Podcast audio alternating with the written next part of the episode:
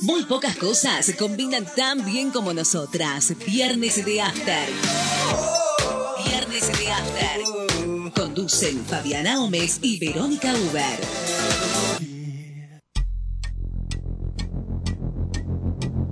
Viernes, siempre es viernes en mi corazón. Buenas tardes. Total Bueno, vino con ganas de cantar este hoy. mundo que he conocido. Está el llorando ya, Gualicho. que no La ignoremos. Gualicho. Hola, ¿cómo estás? Siempre Buenas tardes. en mi corazón. Hola, Verónica, ¿cómo estás? Hoy empiezan las vacaciones. No, para mí ya empezaron hace una semana. ¿En serio? Claro. ¿Y qué pasó esta ¿Qué pasó? Yo ¿Qué le pasó esta semana? estuve bastante vacacionada. ¿Qué le pasó esta semana? Se te- alguien te la robó. Sí. Te robaron la primera Me robaron semana la primera semana de vacaciones. No, no, no. Hay que hacer una campaña y recuperar la semana de vacaciones de Verónica. Sí, no, no, no, no quiero vacaciones. Bueno, te digo algo bueno, digamos. Viste que anunciaban frío polar y el frío polar se va corriendo todos los días, todos los No, días. hay de vuelta anuncio de viento sonda, te cuento, ¿no? Y bueno, pero después del viento sonda uno esperaba un viento polar Sí. y nada. Desde hace 10 días que estoy viendo el clima de mañana, eh, hace 10 días era 4 grados bajo cero, ahora cero. En la mínima, digamos. Así que bueno, veremos qué pasa. Está loco el clima. Eh, sí, el, eh, eh, a ver, mis vacaciones olvidé, ol- olvidables, pro- eh, totalmente Por olvidables. lo menos la primera semana. ¿Cómo pinta la segunda? Y la segunda tra- tengo que trabajar de madre, Ah, que estoy también fuera de, de- de entrenamiento, así que veremos, me van a hacer madrugar el martes por empezar, yo tengo que trabajar de madre también, pero, pero no acá. claro, en, en Yo terreno siempre ajeno. trabajo de madre en, En- realidad, en pero terreno ajeno. Trabajar de madre de la otra, Claro, de la, de la ausente. de la ausente. Eh, no, no, no, yo este, trabajo, esta semana me va a tocar trabajar de madre en mi casa, así que... Este, ¿Vienen las dos? No, no, no, no, una sola. Se le llena el nido a la doctora. Sí, ya, ya una ya es como mucho. Así que, eh, bueno, la semana que viene va a ser también así, bueno, pero... Sin vacaciones. Entonces te van a hacer- Bueno, pero por lo menos... No, eh, ¿Quién viene Sofía? Sí, Bueno, con Sofía eh, sí, algo harán que no sea eh, sí, supongo que sí. eh, deber, deber y deber. eh, algo de diversión. Porque ella tampoco viene totalmente de vacaciones como pensaba venir, así que vamos a estar todas como medio, medio, medio emboladas todas. ¿Qué todas? ¿Ustedes dos nomás? Sí, por eso todas. Ah. O sea, en mi casa, nosotras Ambas. dos seremos todas. Ah, está bien. o, o está mal dicho. No, está bien. Para mí es ambas. todas es como que... Eh, parece mucho y bueno, y todos Claro, somos todas las que estamos en mi ella casa. es mucho tener una persona más en su casa, entonces le parece una multitud, Claro. ya está desacostumbrada, claro. Claro, totalmente. Así que bueno, yo esperando que empiecen las vacaciones. Eh, Que en realidad yo te tengo que yo ya te di la mala noticia de que si empezaron y a vos alguien te la robó. sí, sí, sí. Así Me la que robaron, tuve toda la semana ocupada. Hay que hacer un llamado a la solidaridad. Por ahí tenemos suerte. Quien encontró las primeras semanas de vacaciones de Verónica, por favor, devolverla a Bueno, eh, ahora- Noticias. Totalmente, si alguien las encuentra, por favor tráigalas acá, porque sobre todo después, la, la primera semana después de las vacaciones va a ser muy Fue intensa. como el unicornio azul, pastando lo dejé y desapareció. Así fueron las vacaciones. Como pero, el ni, unicornio. un- pero ni un día, ni un día. O sea, el sábado ya me, ya me pusieron este. le- te cuento, yo. Todos saben que todavía no termino de hacer mi living, porque bueno, cuando porque pasan cosas como estas. El viernes decidí, encinté para emprolijar el techo, di una mano y tuve que salir disparada. Volví a medianoche. El domingo dije, doy la segunda mano y después saco la cinta ¿Y qué pasó? Y tuve que salir corriendo de vuelta. Otra vez disparada. ¿Por Así- qué el domingo también? Y porque así estuve el fin de semana. A las disparadas. Y dije, no toco más. Hoy acá le acabo de decir a un hermano mío, este, tengo que seguir con el living, pero quiero pre- avisar primero que la gente se ponga en sus camas, no se caiga, nada, no tengamos Claro. que llevar a nadie a ningún centro Claro. asistencial ni médico. Así que, eh, O si no, Divertida. como ustedes son muchos, si alguien se cae ma- se acuesta mal y se cae, que lo lleve otro. eh, se nos- ya hemos, eh, ya hemos tenido también problemas por eso. O- me imagino por dónde. Eh, por ese lugar. Me imagino. Por me ese imagino. lugar. Bueno, o sea que tu semana sin vacaciones, agitadísima, peor que antes de las vacaciones. Peor, estoy peor- más cansada que, que el viernes pasado. Bueno, yo- insisto, hagamos un llamado de la solidaridad y recuperemos esa semana de vacaciones. Yo tuve tranqui, tranqui, el primer día empecé súper hacendosa, acomodé mi, mi habitación, di vuelta a los muebles, todo. Olvídate, llamarte miércoles fue ocio total, bueno, me- medio ocio. Digamos que uno cuando hace tarea de cuidado y, y está a cargo de su casa, el ocio nunca es total. Podés hacerte la tonta dos o tres días, pero no, no eternamente. En No, algún momento yo, hay yo que me las arreglo para eso. Yo, para eso me las arreglo, pero pero no me- ni para eso me dieron tiempo. No, no, no es así, no es así. Bueno, eh, eh, confiemos que alguien te devuelve las vacaciones. Y si no, por lo menos, por lo menos, por lo menos, que nos den el gusto con la campaña del, del programa. Este, y no y no eh, y, y empiecen a instaurar y empiecen ya que ya estuve viendo que van a empezar a probar Eh. Sí, sí, van a empezar a probar, ya que tocaste el tema, una multinacional, adivina de qué origen. chino Por ahí, cerca, cerca. Japón. Japonés. Una multinacional de origen japonés. oriental digamos Va a cumplir nuestro sueño. ajá Va a realizar en Latinoamérica la primera prueba piloto de la semana laboral de cuatro días. Incluye, cuando habla de Latinoamérica, incluye su filial en Argentina. Es la empresa Rico, con H al Con final. H al final. Que la verdad que no sé a qué se dedica. Eh, no es eh, alimenticia Mm, O- Puede ser, puede Ay, ser. me- o la tengo revista pero no tengo en Sí. este momento presente de Bueno, a qué van se dedica dice que van a, ya empezó en realidad la prueba. Dura dos meses, empezó el primero de julio, eh, pero para mantener los servicios de atención al cliente, el quinto, el, el día quinto día liberado, digamos, va a rotar. Algunos empleados van a tener el día liberado el viernes y otros el lunes. Entonces con esto garantizan el no cortar la prestación del servicio. soluciones informáticas Ah, soluciones. Sí, porque generalmente las que están acá en empezando por ese hay, lado... hay una fili- una filial Una filial. un- un- será una cómo se llama una sucursal Una sucursal. Bueno, viste que generalmente los que empezaron con esto mayormente son empresas que tienen que ver con la informática eh, o con las redes y demás. Eh, bueno, ¿cuál es la idea? Que, bueno, todos los empleados van a mantener el mismo nivel salarial, eh, que es central en los proyectos serios de reducción de la jornada laboral. Los que quieren los trabajadores, los que queremos los trabajadores, habla de mantener el sueldo, el mismo sueldo, si no, no hay chiste, digamos. No va a ser como la, el gobierno de la provincia de Salta, que durante años los docentes de secundario estuvieron explotados trabajando 66 horas cátedra, cuando el resto del país trabajaba 45 horas cátedra. Nos hicieron creer que podíamos reducir las horas con el mismo sueldo y, y No. no.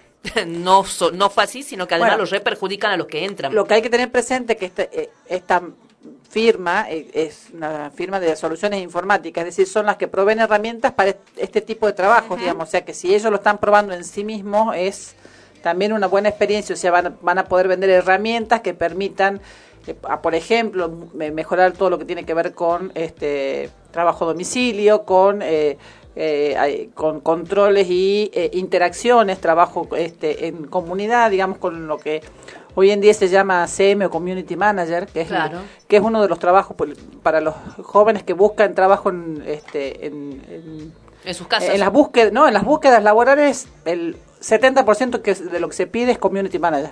Exacto, pero, ojo, una cosa es el trabajo en tu casa y otra cosa es la jornada laboral de cuatro No, horas. no, ya lo sé, pero esta gente lo que hace es, es propiciar herramientas de trabajo, digamos, entornos laborales, eh, herramientas digitales. bien, Entonces, entre otras cosas, digamos, si ellos están probando esto, seguramente todo esto va a traer también un, un sistema de trabajo eh, que va a facilitar que eh, la, la productividad y la utilidad para la empresa sea la misma con una reducción de jornada laboral. Claro. Entonces va a producir mucho más. Bueno, vos sabés que pasado estos dos meses de prueba que empezaron el primero de julio, o sea, ya en septiembre, van a empezar a evaluar indicadores relacionados con la productividad, el balance, la salud y el impacto en la organización, entre otras variables. Ellos más o menos, este, esta propuesta se inspira en un modelo del gobierno de Islandia, que te acordás que lo consulta, que lo comentamos acá, y que la evaluación de esos indicadores fue altamente eh, eh, favorable a la implementación de la jornada laboral de, cuatro días, eh, aumentó la productividad, a pesar de que trabajaban empleados un día menos, la salud de los trabajadores, bajó el nivel de ausentismo y demás. Así que estamos más cerca de lo que suponíamos. Por ahí cuando nosotros empezábamos a hablar de este tema parecía ya lejos y hace tiempo, pero cada vez se va empezando a plantear este debate de manera seria, porque es un debate que no tiene mucho, que es mucho más que lo económico, ganar igual y trabajar menos, sino que también impacta absolutamente en la salud eh, del trabajador, ¿no? Su salud emocional, su derecho al esparcimiento, al tiempo libre, que es un derecho, ¿no? Lo, escuché, porque como fue un tema de la semana, lo escuché en un medio nacional, digamos. A ver, si fuera cuatro días, ¿qué día dejamos afuera? Lo hablamos también acá. ¿Qué día lo dejamos afuera? Yo, Eh, el lunes, para mí el lunes. Lunes, ¿no? Uno tiene La la, carga de- emocional del lunes. Que después se la traslademos al mar, se la trasladaremos al martes. Pero bueno, ya, Sí, ya no, ya no trabajaremos. carga emocional. Ya no trabajaremos los martes nosotras, así que no nos importa. ¿Te pero acordás ya- que yo comenté en algún momento que había escuchado también a, a- a algún periodista mucho antes de que se instale el tema, hablando de cuando empezaron a hacer las pruebas en Islandia y en esos lugares, que decía, para mí tiene que ser el miércoles. Todo el mundo decía, ¿estás loco? ¿Por qué vamos a cortar la semana? Y él decía, no, mira, sábado, domingo, lunes, martes, sábado. Decía él. Claro. Jueves, viernes, sábado, y domingo. Decía él, estaba choncho con esa idea de cortar es el miércoles. Es una opción. Gualicho, ¿vos qué día sacarías? ¿Qué día? El mier- Miércoles, ¿no? Entonces, como uno crea la ilusión de que tiene otro sábado más. Claro, yo, bueno. pienso en. en A mí me gustaría acumular tres días seguidos. Sí, porque uno le da la posibilidad de hacer otras cosas. Sí, sí, ir- ir- pegarte escapadita. Y aunque- Aquí nomás, ¿no? A la vuelta, al río Ubierna, por acá nomás tampoco cuestión, ya no están las cosas para planear salida más lejos. Eh, no hay que ir, por ejemplo, a volar en globo porque se cae. No, no, volar en globo, se caen los globos. Nosotros estuvimos en un lugar en el que se volaba en globo y no pudimos volar en globo. ¿Por qué? Por Porque el había viento. Porque había viento. La gente que maneja globos sabe que cuando hay viento no, se, vuela. vuelan los globos. Bueno, eh, pasando a otro tema y esperando que la jornada, pero vos fíjate, ¿no? Que la jornada laboral de cuatro días sea una realidad este más temprano que tarde. Mientras eso pasa, algunas escuelas, algunas provincias tomaron la propuesta que en su momento hizo el ministro Persic, que lo hablamos acá, de aumentar una hora la jornada escolar, entre otras cosas, ¿te acordás que decía que era para eh, tratar de equilibrar este, el daño, la verdad, el vacío, el hueco formativo que dejó la pandemia? Hay cuatro provincias que ya firmaron un convenio y se suman a esta propuesta. ¿Cuáles son esas provincias? Tucumán, Santa Cruz, Chaco y Catamarca, que entendí- entiendo que firmaba hoy. Ahora, en potencial, podrían sumarse a la propuesta Santa Fe, Tierra del Fuego, Salta y Corrientes. ¿Qué carga laboral diaria tienen? en, eh, Poquita. eh, eh, escolar, digamos, no- laboral, digamos. No, cuatro, porque las primarias, esto es para primarias Sí, públicas, sí. ¿no? Porque un niño de primaria entra a las 8 y sale a las 12, 12 y cuarto. Es poco. Es poco Entiendo para... que es hasta seis que se, se pretende llegar, o estoy confundida. Eh, puede ser. Yo, ¿Te acordás que yo conté que en- en- cuando me, me fui de intercambio ese mes que estuve observando escuelas en España, a mí lo más valorable, de, o sea, ellos tienen una jornada escolar de seis horas. Em, estoy, tratando- estoy haciendo memoria de entran a las 8 y salen dos y media, casi tres, porque tienen al medio recreos muy largos. Y es bien interesante la propuesta. Entonces yo pensaba, ¿no? Cuando se hacen las evaluaciones PISA, por ejemplo, que nos dan con un caño a Argentina y a los países latinoamericanos porque salimos mal en las pruebas. Obviamente no vamos a competir con países que tienen seis horas de escolaridad o más y nosotros tenemos cuatro históricamente. Solamente escuelas privadísimas, carísimas y exclusivísimas tienen lo que se llama la doble jornada Pero en laboral la y algunas públicas. Y las dobles jornadas en general tienen que ver en las, pu- en las privadas con la enseñanza de otro idioma, digamos. Ni idioma. siquiera suma al conocimiento Y a mí básico. me parecía digamos. muy interesante la, la propuesta de, de- de, bueno, España concretamente, que es donde yo estuve, que ahí a la tarde los chicos hacían este, actividades vinculadas a deportes y arte.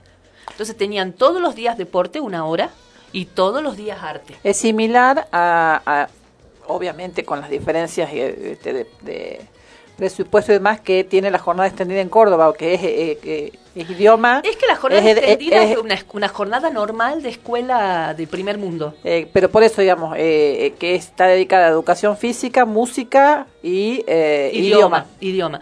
No, y bien, me parece bien interesante la propuesta. Este, yo aspiro a de, a, a de verdad, a que de verdad nosotros recuperemos em, el, eh, la consideración que teníamos hace muchos años respecto al nivel educativo de Argentina, Eh, espero de verdad que eso se recupere y se va a recuperar de verdad. Si vos vas a competir, me vas a hacer competir con países del primer mundo, pues mínimamente tenemos que tener Las condiciones. mm, nunca vamos a mantener las mismas condiciones, pero aunque sea la misma carga horaria.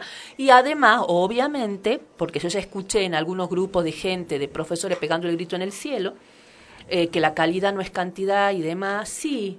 Eh, la- a veces la cantidad hacia la calidad, pero para que la cantidad haga la calidad tiene que mejorar la formación docente. Eso lo venimos hablando hace mucho, que yo lo vengo planteando hace mucho. Es necesario un profundo cambio en los institutos de formación docente, por un lado, y una capacitación para los docentes en servicio seria, gratuita, eh, con los temas que, que, que vaya decidiendo el Ministerio de Educación. Bueno, necesito gente formada en evaluación, necesito que la gente se forme en TIC, pero en serio, ¿no? Y que sea obligatoria, porque tampoco es cuestión El que de se quiere formar, se forme, Cuando nos no. entregaron las, las computadoras del primer Conectar Igualdad, a la capacitación íbamos seis. Y, to- y a todos nos dieron computadoras. Las computadoras donde terminaron guardadas en el armario de la mayoría de los profesores o usadas por sus hijos.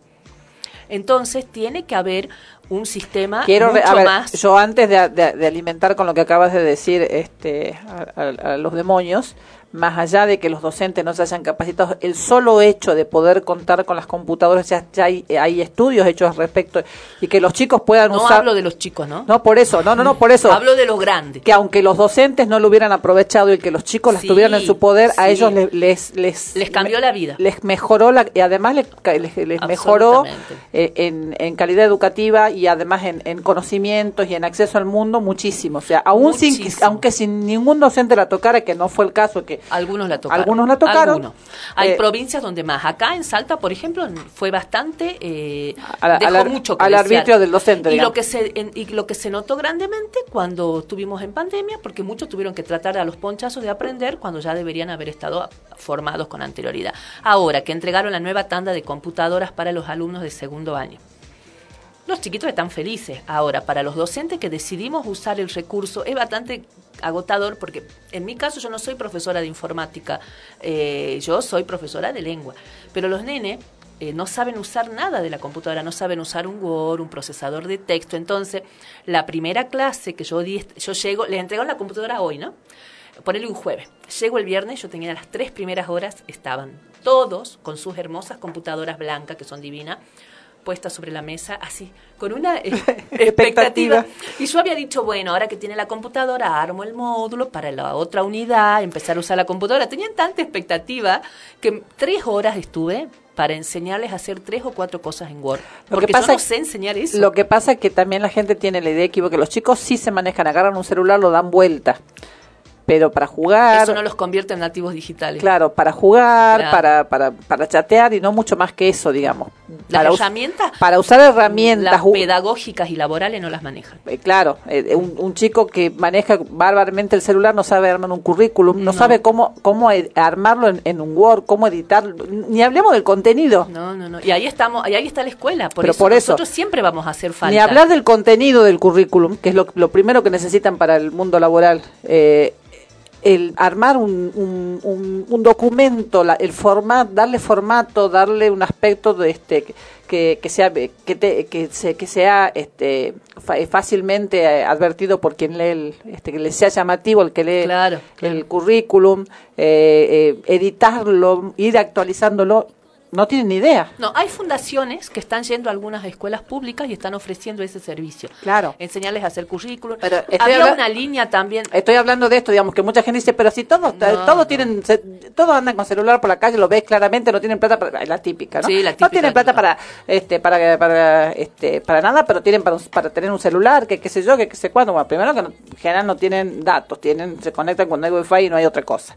Eh, segundo, que lo manejan para esto y no lo mane no hay cosas esenciales para la vida laboral del día de hoy que no manejan. No, y hay que enseñarles. Claro. Así que bueno, estaban felices ahí, bueno, creo que alguito aprendieron, pero fue decir, bueno, paramos acá y que aprendan y, a- y me acomodé yo a las necesidades de ellos. Vos le vieras la cara, mm, una cosa hermosa verles la alegría que tenían este con sus computadoras que las deben estar re disfrutando en las vacaciones, disfrutando, deben estar jugando, deben estar viendo peli y está bien. Porque todos los seres humanos tenemos derecho al esparcimiento, no solamente los que tienen plata. Obviamente. Eh, yo, eh, en, en estas cosas que me agarraron, me agarró este, así interés, eh, ahí siguiendo en, en, en YouTube una chica que es coreana que vive en México, que Ajá, es sí, es tiktokera. muy graciosa. Se llama Chingo Amiga. Y Sí, ella sí, es coreana, es de Corea del Sur.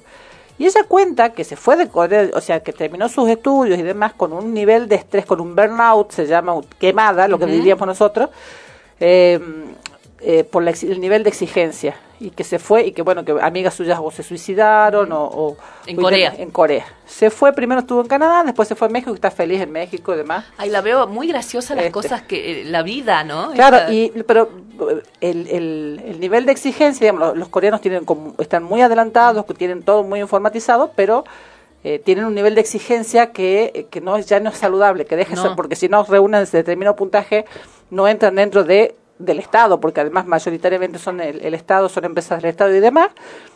Este, esta chica se fue de vacaciones a Corea y se enfermó. Mira, Estuvo una semana, una cosa así, estuvo en cama, casi la, estuvo internado y todo, se tuvo que volver a México antes de tiempo porque no se estresó de solo este, pisar Corea, digamos. claro. Y, Eh, y todo el- mira, ¿no? Y no es saludable ese Esto, nivel de digamos, entonces, eh, entonces hay que capacitarse, hay que ser útil y además hay que tener tiempo para el disfrute. Por Así eso es. retomamos para atrás y lo de la semana laboral de los cuatro días tiene que ver con eso. Tiene que ver con porque eso. te- porque es una evolución de lo que tenemos hasta acá. Porque recuerden que antes no había límites de horas de trabajo y una evolución fue las ocho horas de las trabajo. ocho horas de trabajo, las vacaciones pagas, ocho la claro, por maternidad. ocho horas diarias, así. 48 horas a la semana como máximo. Sí. El sábado inglés después fue una fue un avance, es el sábado hasta el medio trabajar el sábado hasta el mediodía porque en algún momento la cabeza tiene que descansar y el cuerpo tiene que descansar, porque además eso redunda en productividad.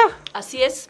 O sea, los resultados en, en Silicon Valley, sin hablar de todas las, claramente de, de todo lo que hicieron también en No pandemia. hilamos finito con eso. No, no, no. Vamos Eh, sin a- este, sin Sí. este, los desastres que hicieron con sus empleados en pandemia y demás, eh, hace años que tienen que es la meca de la, de la informática y de todo el mundo digital mundial.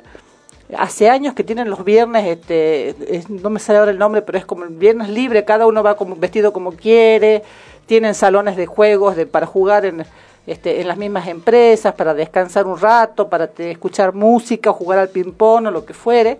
Así que este, eh, eh, tienen sus, este, no, no es un viernes de after, pero más o menos, pero los viernes este, son el día este, más o menos liberado porque son conscientes de que, De que aflojar la mente ayuda a la productividad. Claro, llegar con la cabeza quemada. Claro. Bueno, eh, ya estamos en horario de tanda, nos quedaban unos temas, pero es un tema que es como para tratar en más profundidad, así que después vemos si Yo lo no- charlamos. lo que sí no puedo este, dejar de mencionar y reírme mucho, o sea, es insólito que 2022, bueno, está bien, post pandemia, en, en medio de la pandemia nos hubiéramos imaginado Pumas circulando por Villa Sí. Gesell, es muy gracioso. Y no son rugbyistas. No son los rugbyistas. No, son pumas, este, son pumas transitando en Villa Gesell, eh, serían cuatro. Ah, yo me pareció, me dio, hasta dos llegué a ver. Hablan digamos. de dos y de sus crías. Ah. Hay varias hipótesis de dónde, de dónde provienen. Algunos, este, Claramente hay, uno- hay un humedal por ahí cerca, en el, al, más al sur. Pero son corridos por desmontes Cuyú, y quemazones, claro, claramente. ¿no? Las corridas de la eh, de las fronteras, este, ¿cómo se llama? Las fronteras, tiene un nombre, se me ha ido ahora el nombre. Bueno, pero sí, los desmontes, los, hubo un incendio cerca de ese humedal hace unos días, así que se supone que han venido corridos desde eh, de los incendios, que no son animales que en realidad eh, sean un peligro para los seres humanos, obviamente, si uno los ataca como cualquiera, es más, le huyen a los humanos, pero por ahí, si tienen hambre, se pueden alimentar de la mascota si andan sueltas por ahí. Eh, a ver si. eh, No los han encontrado todavía. No son agresivos si no los atacan, Por pero si tienen hambre van a comer lo que lo que encuentren en su camino y probablemente chicos, chicos y esas cosas pues, probablemente sea lo que... Por eso suspendieron las clases en Villa Claro, y yo sé que no los han encontrado todavía, los han visto entrar a una zona de médanos, probablemente hayan intentado volver del lugar donde, donde salieron, vieron que vamos al fuego es peor la gente, nos volvemos para atrás. Este, pero sí, eh, eh, ahora la gente al principio se asustó mucho y después a la, en horas de la tarde se fueron relajando y había muchas bromas y demás sobre eh, los pumas sueltos en Villa Gesell que eh, uno dice Puma en Villa Gesell. Bueno, lo que es yo soy bastante ignorante en materia de geografía, justamente por Me eso sorprendió- en nuestro segundo bloque vamos a ahondar en el tema, porque no tenía idea cómo podía ser que haya pumas en Villa Gesell. Yo me los imaginaba ubicado en otro lugar del, del mapa. Sí, no, no me daba por la, no me daba la zona, pero Claro. bueno, claramente. Pero dice que tienen un amplio hábitat. Eh, claramente lo del león americano es este, absolutamente este, cierto. Y te pongo una única perlita, una última perlita que yo ya lo había Sí, leído sí, sí, hace unos días y ahora parece que es, este, es ya se va a hacer efectivo en Europa. Van a prohibir poner la calefacción a más de 25 eh, grados, Ah, no sabía. por menos de 25 Ah, grados, sí, perdón. sí, escuché. Eh, Sí. y, eh, y la calefacción a más de 19. Sí, Esto sí. ya lo, había, yo lo habíamos comentado creo que alguna vez respecto de las estufas que están en el exterior, que eso no se iba a permitir o que se iba a cobrar con, con una, una sobretasa porque, este, eh, porque se estaba consumiendo combustible que resultaba necesario, sobre todo ante la escasez. Así que yo me imagino lo que pasaría si entonces pretendiera imponer acá. No, depende de quién lo pretende imponer, porque acá nosotros tenemos selectividad, doble vara, para algunos es un desastre si lo vi- si viene de un lado, pero si viene del otro lo aplaudo, eso No, muchas el- veces hemos hecho bromas. Del este, otro lado no te lo ponen así, te suben tanto el precio que no, no querés ni prenderlo. Ahí está, bueno. está. No, ¿no te vino con, con suba? No me este fijé, mes? Ay, no- a no mí me vino fijé. muchísimo este mes. Mira, por Pero darte mi padre se quejó de eso. Yo pago, pero no fui. Yo pensaba que me pasaba a mí porque me excedí en el consumo yo, pero hoy hablando con gente conocida les pasó a varios. Yo solía pagar seis mil pesos entre luz, agua, inmobiliario, que lo tengo a todo unificado en la boleta. A mí me resulta más cómodo. Yo sé que hay gente que no, pero ahora con la suba capaz que tenga que cortar todo, ¿no? ¿Sabés cuándo me vino este mes? 12. 12 mil pesos. Entonces me fijé y lo que subió fue la luz. Porque el inmobiliario más o menos es lo más caro que pagaba.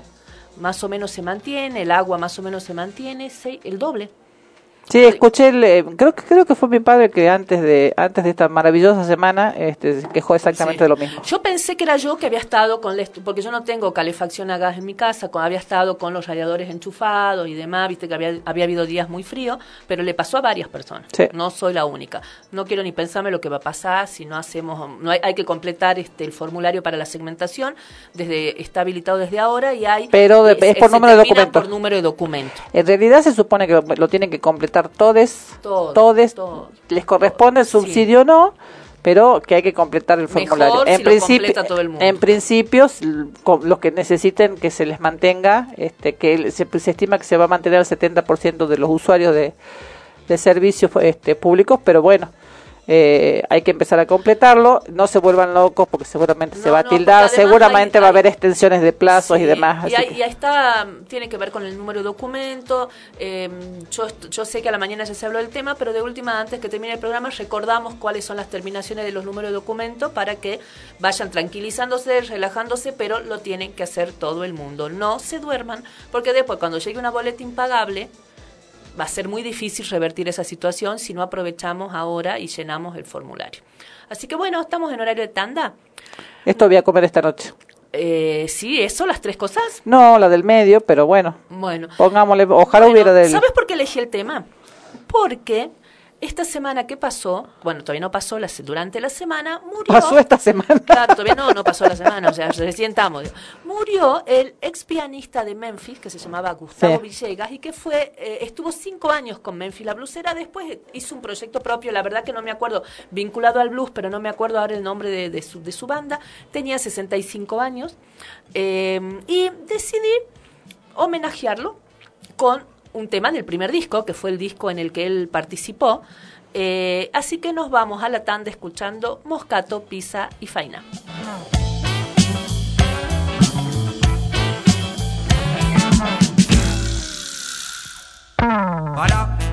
Y decime quién sos vos y quién soy yo y quién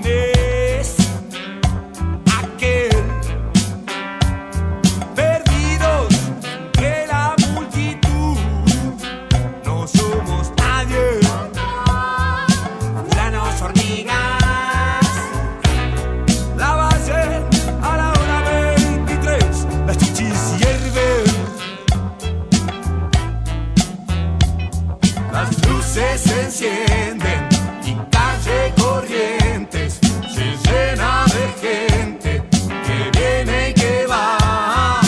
Salen del cine, ríen y lloran, se aman, se pelean.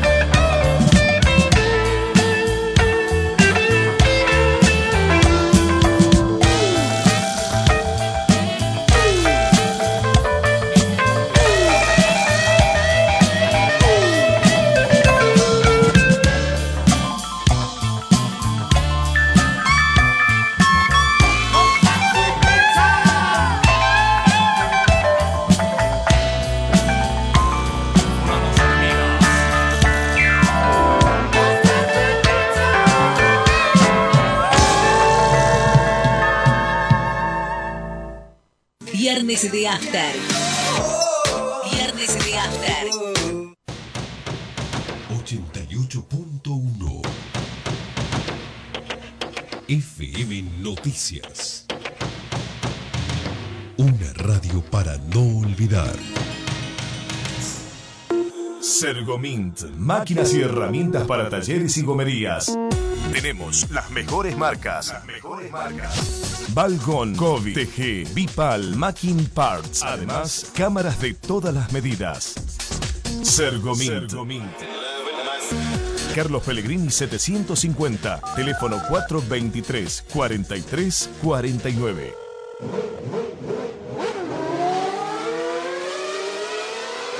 Forbat, la casa de las baterías y pilas. Baterías para autos y pickups, nacionales e importados. Baterías para motos, cortadoras de césped, armados de packs a medida, accesorios para notebooks, video y fotografía, linternas de todo tipo. También paneles solares y heladeras con freezer y gas. Sábados, abierto todo el día.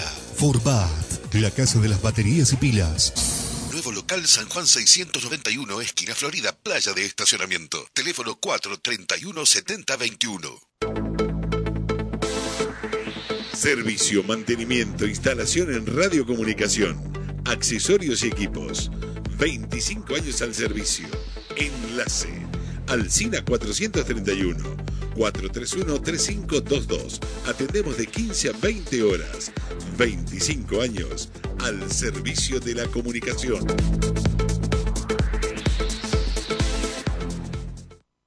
Panoju. Panoju. Panorama Federal de Juicios a los Genocidas. Panoju. Panorama Federal Semanal. Panoju 106, semana del 23 al 27 de agosto. Novedades. Jujuy. Ingenio Ledesma. Fue elevada la causa contra Carlos Pedro Tadeo Blaquier y Alberto Lemos por los casos de Luis Ramón Aredes, Omar Claudio Gainza y Carlos Alberto Melián. Ahora, el Tribunal Oral Federal deberá fijar fecha de juicio para el entonces presidente, el directorio y el administrador de la empresa Ledesma. Provincia de Buenos Aires. Bahía Blanca. Megacausa Zona 5. El 23 de agosto se realizó una audiencia preliminar al juicio con la unificación de 11 tramos elevados. Hay alrededor de 40 acusados por los casos de 270 víctimas. El próximo 7 de septiembre se desarrollará el segundo encuentro virtual previo al debate oral. Neuquén. La Escuelita 7. En la audiencia del 25 de agosto, el Tribunal Oral Federal número 1 resolvió que se realice una inspección ocular de un avión militar modelo Twin Otter de similares características al que es investigado en el juicio por los vuelos clandestinos realizados para el traslado de víctimas detenidas desaparecidas en 1976 desde la capital neuquina hacia Bahía Blanca. Ciudad Autónoma de Buenos Aires. Megacausa ESMA, robo de bienes. El juzgado de instrucción convocó a declaración indagatoria al genocida, condenado dos veces a perpetua, Jorge Carlos Radiche y a su hermana Norma Berta el próximo 8 de septiembre a las 10 y a las 12 horas de modo presencial. Córdoba. Causas varias. La Fiscalía requirió el llamado de declaración indagatoria de 154 integrantes de Fuerzas Armadas y de Seguridad, a quienes acusaron por crímenes de lesa humanidad cometidos a 520 víctimas en el ámbito del tercer cuerpo del ejército, antes y durante la última dictadura genocida. Reclamo. El espacio interreligioso Patrick Rice convoca a adherir al pedido para que la Universidad del Salvador retire la distinción Profesorado Honoris Causa otorgada al genocida Eduardo Emilio Macera el 25 de noviembre de 1977. Espacio patrickrice.gmail.com Esto pasó. Esta semana continuaron las audiencias de modo virtual desde Neuquén, San Martín, Ciudad Autónoma de Buenos Aires, La Plata, Mar del Plata, Mendoza, San Rafael, Catamarca, San Juan y Santa Rosa. Muy bien, con esto damos por terminada la audiencia. Esto fue Panoju, Panorama Federal de Juicios a los Genocidas. Una realización de Hijos Capital y La Imposible, www.laimposible.org.ar. Mientras todos buscan entretenerlo, nosotros lo invitamos a informarse. Nosotros lo invitamos a informarse. 88.1 FM Noticias. La primera del dial.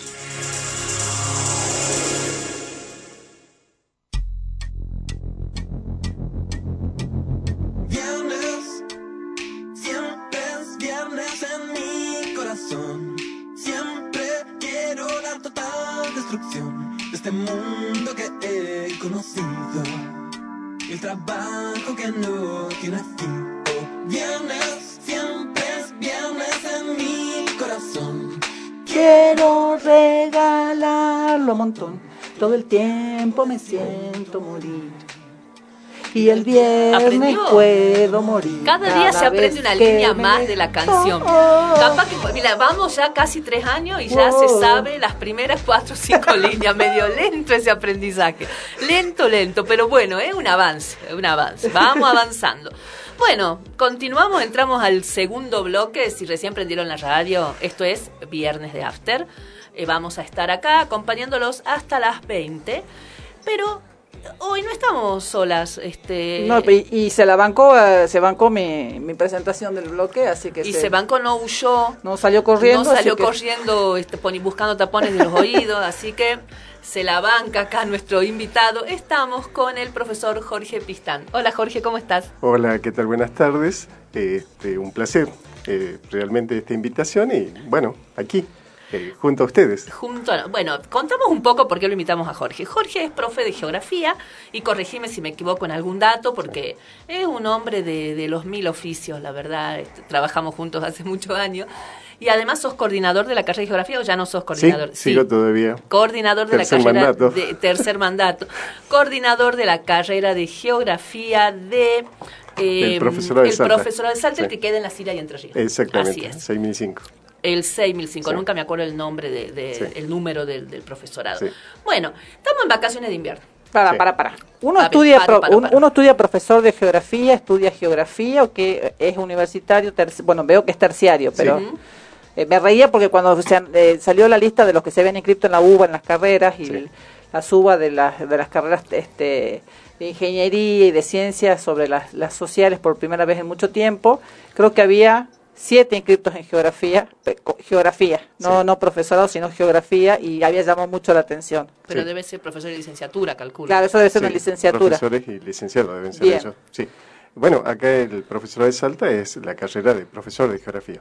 Sería eh, profesor de educación secundaria en geografía, sería. Es, una carrera terciaria. Exactamente. ¿Cuánto Es, dura? eh, cuatro años, cuatro años dura la carrera y, por ejemplo, después este, sí pueden ellos seguir con las licenciaturas y todo lo demás a nivel este, ya nacional, digamos. ¿Tienen, digamos, ¿Tienen posibilidad de, de- de- de empalmar las carreras o tienen que re- empezar No, de vuelta? No, normalmente siempre la Universidad de Quilmes eh, o por ahí, por ejemplo, la Universidad Católica eh, los recibe. Eh, Siempre eh, la Les UNSA reconocen también- algunas Sí, carreras, no, o sea, algunas materias, digo. eh, directamente les reconocen todas, solamente hay que Hacen hacer el un... trayecto. Sí, hay que hacer como un curso de, de tipo ambientación, digamos, eh, nivelación, que ellos lo llaman, y Sí. ahí a partir de allí, por ejemplo, comienza lo que sería ya la licenciatura. La UNSA lo dictó hace un par de años atrás, eh, también eh, son 28 materias, me acuerdo, pero fue por única vez. O sea, no es una carrera que se continúa, sino que, que se empezó y se termina, termina esa... En la UNSA. esa- Eh, es- eh, puede ser en la UNSA, puede ser en no, la en este que- caso de la UNSA fue un- un- Uh, una corte que sí. empezó y esa es la que termina. Eh, solamente fue por una excepción. Bien. Sí, había muchos profesores, querían, eh, por ejemplo, que siga lo que sería la licenciatura y bueno, eh, hubo la posibilidad de hacerlo y todo lo demás. ¿Cuántos inscriptos hay en la carrera ahora, este año, por ejemplo? Y este año tuvimos 120 alumnos. Y, y- ya pasaron, ya que termina el primer Sí. cuatrimestre, siempre hay una, Eh, una caída de por la... ejemplo, el drama que tuvimos fueron eh, que había mucha gente, por ejemplo, que eh, con esto de la pandemia tuvieron que recursar y todo lo demás. Entonces había muchos eh, preinscriptos, digamos, de años anteriores. Pero este, más o menos tenemos un cupo de 60, 70 personas que son nuevos y que ellos todavía están en la carrera. Pensando en la pandemia y en las herramientas que nos trajo, ¿tienen la opción de eh, algún eh, de hacer el profesorado de manera este, a distancia o, o algún Eh, sistema híbrido que tengan que cursar en mm, alguna parte? eh, No, ¿No? eh, es directamente presencial. Comenzamos a las 19 horas, más o menos estamos terminando 22, eh, 23 horas aproximadamente.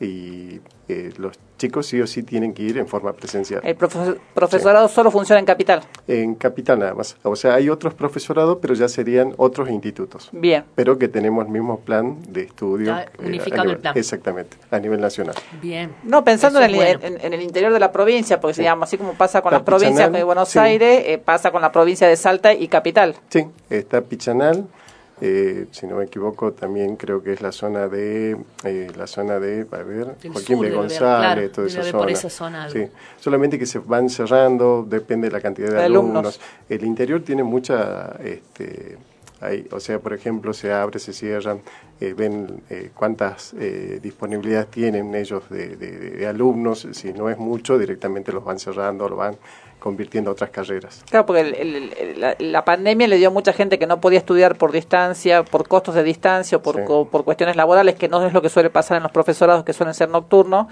eh, eh, les Sí. dio la posibilidad de acceder a- a estudios que por ahí habían tenido que abandonar por cuestiones económicas. Entonces, por ahí por eso preguntaba. Sí, realmente, por ejemplo, en pandemia, eh, eh, bueno, aunque tuvimos muchos alumnos, nosotros que ya, por ejemplo, venían cursando de Colanzulí, de Iruya, de Santa Victoria. Pero ellos se vienen a vivir eh, acá. claro, ellos se vienen a vivir acá, pero justo en pandemia los encontraron allá y que tuvimos posibilidad de tomarle exámenes a distancia, por medio de internet, WhatsApp, web, o sea que, que se abrieron, digamos, las posibilidades y lo bueno fue que ellos siguieron cursando, incluso hasta algunos se recibieron, o sea que eso es bastante Y no, bueno. y no se piensa por ahí en, en sostener, aunque sea una parte del, del profesorado en- a distancia. Y todavía no tenemos esa propuesta. Eh, eso siempre va a depender mucho de lo que sería educación terciaria y si nos, nos dan el visto bueno o no. esa sería, digamos, una de las decisiones que tendría que tomarlo, yo creo que... Es una decisión educación. política eso, Sí, más claro. bien política y todo lo más. Bueno, ¿y ¿Qué hace un profesor, alguien que se recibe de profesor de geografía? ¿Cuáles son sus opciones laborales? ¿Ir al colegio? Eh, sí, directamente tener, digamos, la posibilidad de, de- de sentarse, anotarse por junta y, bueno... Y dar clase. Dar clase, exactamente. Y yo sé que, pero yo no sé si es la misma carrera, pero alguna vez organizamos este un viaje con nuestros alumnos en Villa Mitre y él llevaba a sus alumnos que hacían de guías, Sí. pero eran del profesor de geografía. Sí, bueno, esa fue una, yo ya hace bastante tiempo que asumí como coordinador y uno de los objetivos era de que no te puedes recibir de geografía si no conoces, no conoces No la conoces, provincia. claro. Mínimo. Sí, como mínimo, digamos. Claro. Y después sí, vamos planteando otros objetivos a nivel nacional y todo lo demás. Eh, bueno, y eso llevó, por ejemplo, a que los chicos eh, tengan un conocimiento de lo que es el espacio, que tal como es un profesor de geografía, si no conoce el espacio, mm, y, eh, difícil hacer lo que es geografía. Y la otra también es, uno de los objetivos que se planteó era hacer geografía sin libros. O sea, hacerlo desde la desde el barrio, desde la vivencia misma de, ellos mismos, de los alumnos, y bueno, es- realmente cambiaron mucho lo que es el pensamiento. Y eso los llevó, por ejemplo, a que eh, tengan muy buenas propuestas de trabajo. Claro. Muchísimo. Porque se abre el campo. O sea, si Sí. bien la, la carrera es profesor de geografía, dentro del campo de los guías de turismo, que es todo un tema por la, la cuestión de la capacitación y demás de los guías, que si bien hay una carrera de turismo, también el aporte de geografía es importante porque tienen una mirada diferente. A, a mí me pasó que estaba dando clases en cuarto con literatura hispanoamericana y se me ocurre llevarlos a los chicos al museo de Bellas Artes, porque ahí hay todo alas con pinturas cusqueñas y demás. Entonces le comento a Jorge y le digo, ¿me podés armar un viajecito? Porque él además colabora con, con empresas de turismo y demás. Y me, y me arma, ¿no? Y salíamos, era como turistas por un día se llamaba el proyecto, ¿te acuerdas? Sí, Salimos sí. de Villamitre y la primera parada, el Mirador del Cerro San Bernardo. Los chicos decían, uh, es la excursión, porque para ellos, que son vecinos de la Sí, zona, era sí. como, pero esto es una estafa, nos Me llevan, al almacén de la esquina. nos llevan al almacén de la esquina. Pero él les empezó a explicar cuestiones vinculadas a los vientos y demás, re interesante, y los chicos cambiaron su mirada sobre algo que veían cotidianamente, y estuvo muy bueno, así que empezamos ahí, fuimos al, al, Al- al- después al, lo al- que al es el convento museo. San Bernardo, Sí. fuimos a los museos, fuimos a la catedral, no sabían los chicos que en la catedral estaba el Panteón de las Glorias del Norte, por ejemplo, porque esto de que pasamos por una ciudad que fue elegida entre los 50 destinos turísticos más visitados del mundo, Sí. del, del mundo, en la revista no, Time, no, De los mejores. de los sí, mejores, De los ¿sí? mejores destinos. Está dentro de los 50 mejores destinos. Eh, y y no- los chicos no lo cono- no conocen, entonces fue muy linda esa experiencia. Sí, no, y aparte de eso, como que eh, yo estoy convencido de que eh, mientras más conocen su provincia, e incluso hasta con los mismos alumnos de geografía, eh, nos pasó que mientras más conocen, eh, más eh, lugares eh, visitan dentro de la provincia, como que se le abre mucho lo que es el pensamiento. eh, y- Y como que también eh, sería la otra puerta que le damos nosotros es a que el pensamiento de ellos cambia, cambia muchísimo. Y es increíble que hay mucha gente, eso lo hablamos varias veces acá, que hay mucha gente que conoce muchos lugares del exterior Sí. y no conoce Salta. Ah. Nosotros hay lugares de Salta que no conocemos Sí. y que hemos ido a conocer en afuera, digamos. Y que Sí. yo siempre le digo a él, haceme un presupuestito, pero no en un colectivo grande, en algo chiquito para que vamos con mis amigos. Bueno, esa es una de, Sí. de las Nosotros también. teníamos planeado, eh, eh, eh, teníamos te- eh, todo Sí. planeado en, en las vacaciones de invierno, Sí. en, unas, en unas vacaciones de invierno, ya les voy a contar cuándo, eh, hacer un viaje a Iruya para conocer y demás. Eh, lamentablemente fue eran las vacaciones de invierno del 2020. Y fue, Sí. estábamos decididos. ¿Te acuerdas que te hablé? Yo te dije, haceme un presupuesto, Claro. veamos si nos podemos ir. Y yo ya me estaba re ambiciosa y digo, no solamente quiero ir a Iruya, quiero ir, porque yo vi en el estado de WhatsApp de Jorge, subió una vez unas imágenes hermosas del ojo de agua de... de- De Salinas Grandes. De Salinas. no, no, no, no era el ojo de agua de Salinas Grande, era de Tolar Grande, que es donde yo quiero Ah, ir, que siempre te sí. digo, quiero ir a Tolar Grande, Sí. quiero ir a Tolar Grande. Sí. Porque es hermoso, es un paisaje espectacular, eh, que son como tres lagunas, ¿no? Exactamente, son este, salinas, digamos, Son y ahí, por ejemplo, se encuentran estrematolitos. O sea, Claro. desde el punto de vista científico serían las primeras cianobacterias que dan el origen de la vida. Es impresionante ese Sí. lugar. Quiero ir, quiero ir, quiero ir. Y ahí quedamos parados con nuestros planes. La pandemia dijo, no, no, no, no. no Y eso no. que, eh, que nosotras, eh, que, nos, que nos gustan eh, todas estas excursiones, el otro día me di cuenta en una reunión familiar que de cada lugar que hablaban, yo del- de 10 que nombraron, yo vi por lo menos a 5. Todos decían, ay, porque vi en la tele o vi en tal lugar y yo, yo ya, ah, Claro. yo tenía datos para darle de, varios lugares. Así que, y, somos de las viajaditas, sí. digamos. No, y Salta tiene, por ejemplo, nosotros por ahí eh, la, la suerte de haber viajado tanto, de que por ahí nos conocen, nos invitan. Eh, en Iruya, por ejemplo, nos invitaron a un acto del 9 de julio, antes de la pandemia. Ah. Entonces, por ejemplo, llevamos cinco combis eh, con alumnos, o sea, bastante Sí. gente, movilizamos hacia Iruya y bueno, ahí, por ejemplo, este, fueron a dar una charla los mismos alumnos y después también asumimos- eh, estuvimos en el acto, eh, degustamos las comidas típicas. Es lo más lindo. Sí. A ver, bueno, soy, soy Sí. salteña o justo vengo de afuera y vine a Salta sin saber qué voy a hacer. ¿Qué opciones tenemos para hacer? Nos queda una semana de vacaciones, nos quedan nueve días de vacaciones Sí, eh, y a los que vienen de otras provincias a lo mejor le quedan 15 enteros. sí. ¿Qué puedo hacer en, en, en unos, no sé, cinco días en Salta? ¿Qué lugares puedo ir que no sean los de, los de siempre? Ir a verle eh, Tilcar y Pulmamarca, que además es Sí, Jujuy. sí.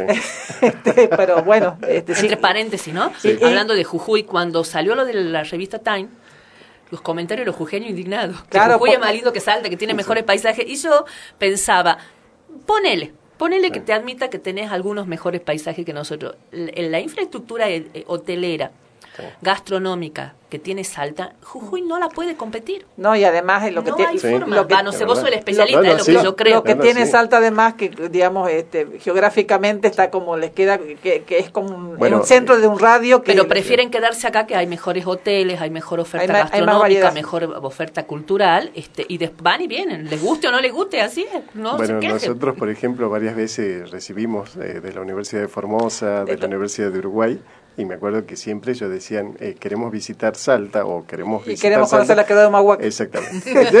De todas maneras, yo cuando pienso en El preguntarte cerro de los esto, siete colores, cuando, que son Sí. nuestros. cuando, cuando pienso en, pregun- en, en Sí. preguntarte de las excursiones, Sí. incluyo Jujuy porque la realidad es que incluso, y no sé si, no sé por distancia y por tiempo, si no también Catamarca o algún otro lugar Sí. cercano, porque me parece que estamos hablando de la posibilidad de irse dos o tres días o irse un Sí. día, ir y volver en el día, por Me ejemplo. hiciste acordar de un viaje, cuento esto y después nos vamos a la tanda y después la tanda. Después lo dejamos hablar a él. Después lo dejamos hablar. Pero me hiciste acordar cuando hablaste de algún lugar cercano, otro viaje que organizó este Jorge con, con mis alumnos, hicimos una salida a Cafayate, fuimos a Maicha, o sea que estuvimos, hicimos Salta Tucumán eh, en el día.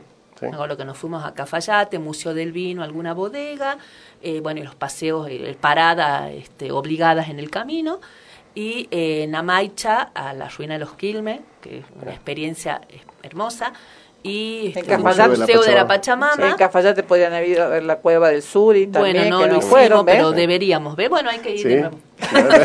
hay que ir de nuevo, Jorge. Hay los otra- chicos están exigiendo los viajes Sí. ya que ya que se perdi- se fue Sí. perdiendo un poco el miedo a, Sí. a la A- pandemia, a- a aunque salir. la economía ya no nos va a ayudar tanto Sí. como en esos momentos que planificábamos y te pagaban todo y porque la idea era que vayan todos. Claro. Y chicos que no tenían oportunidad de salir, no conocían, entonces estaban fascinados.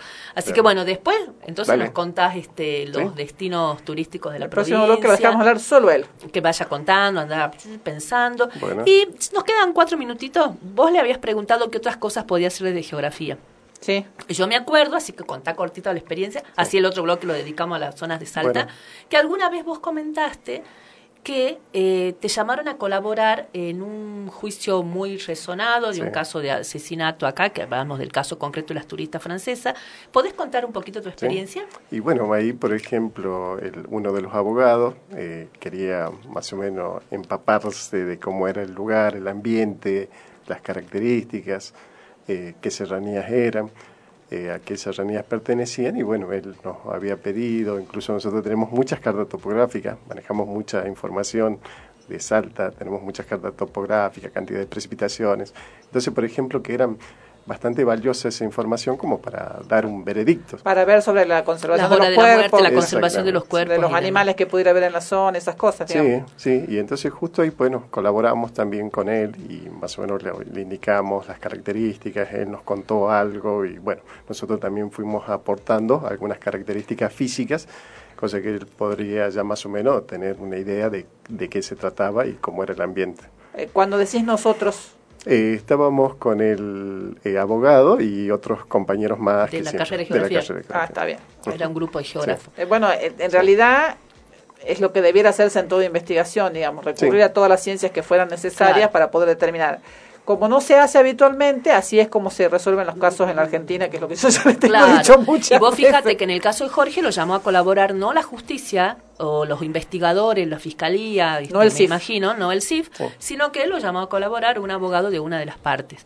Este, Él quería saber exactamente Si era cómo se llamaba que la hayan plantado los cuerpos. Exactamente. Eso quería saber. Y como el acceso al lugar, los diferentes tipos de, de- de quebradas que hay, bueno, uno conoce, siempre anduvo, eh, vamos muchos a Más caminar. por esa zona, digamos, Sí. que es cercana, digamos, Sí, no es... sí, sí, no es lejos, Claro. digamos. Y yo, Sí. si no me traiciona la memoria, creo que vos decías, es, es muy difícil por lo escarpado del terreno y demás plantar los cuerpos ahí, algo así Sí, era, o no me o acuerdo sea, el- ya lo que había Sí, plantado. ahora ya, por ejemplo, como que se urbanizó muy rápido. Sí. Eh, hubo muchos cambios, entonces este, antes sí era mucho más montoso, mucho más boscoso, selvático, era más difícil, pero bueno, hoy en día... Pero hay muchos lugares que son difíciles para nosotros que no somos de la zona y cuando Sí. uno lo ve los de la zona, Sí. ta, ta, ta, ta, ta, ta, ta, No, ta. no, sí, me ahora- pasó en un local que, que yo que me estaba muriendo Sí. para subir el, el- para volver al mirador y había una pareja que claramente eran de la zona porque no, no ¿Y es que eran iba- mayores que vos? era- no sé si eran mayores que yo no, pero todos los demás, mejor estado físico, peor estado físico que yo, hacíamos cuatro o cinco pasos, parábamos, mirábamos la serranía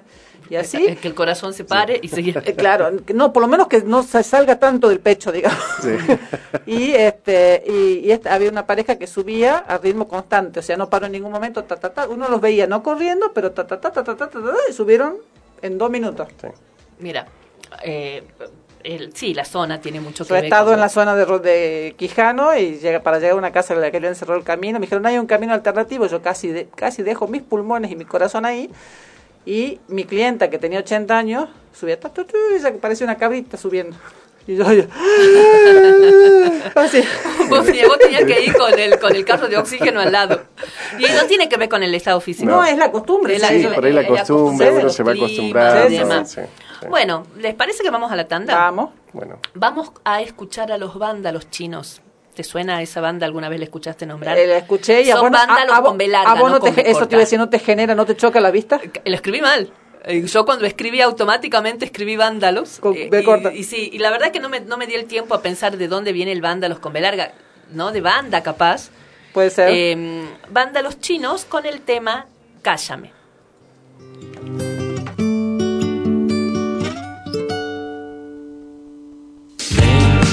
Tomar una amarga decisión y está todo en juego.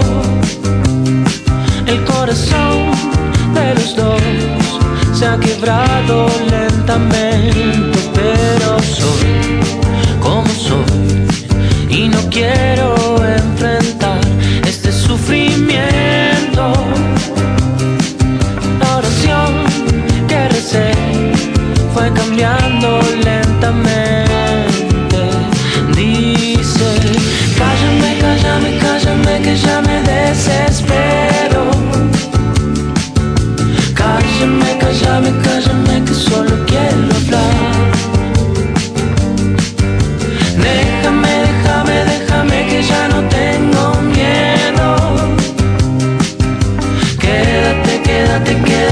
Yo te quiero más.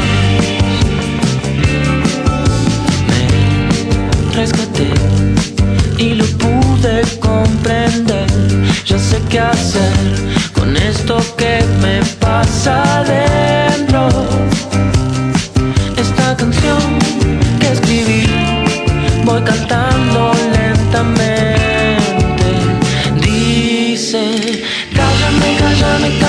Que ya me desespero. Cállame, cállame, cállame, que solo quiero hablar.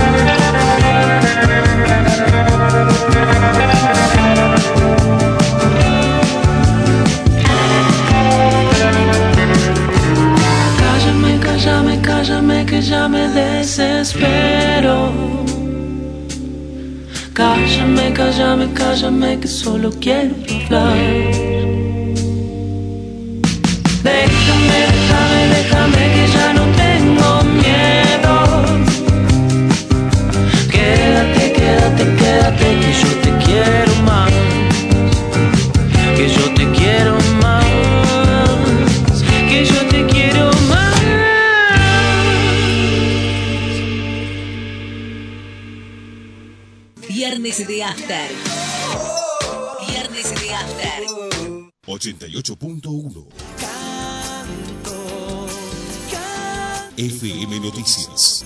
¿Qué más hacer en esta tierra incendiada? La opinión de la gente.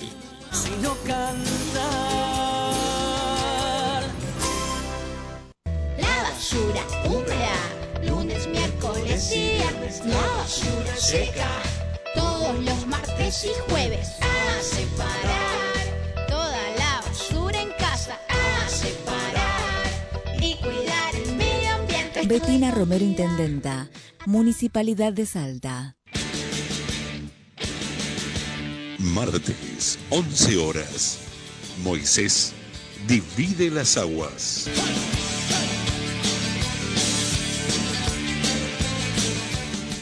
Toda la información de Saeta sobre cambios en los recorridos y traslados en las paradas de colectivos está a tu alcance en www.saetasalta.com.ar. También en nuestras cuentas en Facebook, Instagram y Twitter o comunicándote a Bondi, el asistente de Saeta en WhatsApp. Sumate a nuestras redes y accede a toda la información que necesitas al salir de casa. Es otro servicio de Saeta www.turradioinfo.com, el sitio web para tu emisora en 5 minutos.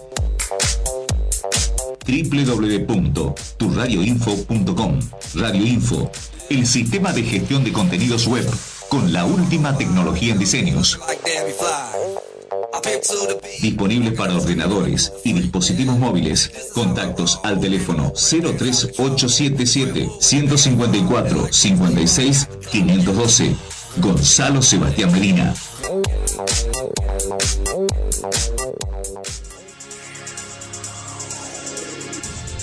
Mientras todos buscan entretenerlo, nosotros lo invitamos a informarse. Nosotros lo invitamos a informarse. 88.1 FM Noticias. La primera del dial.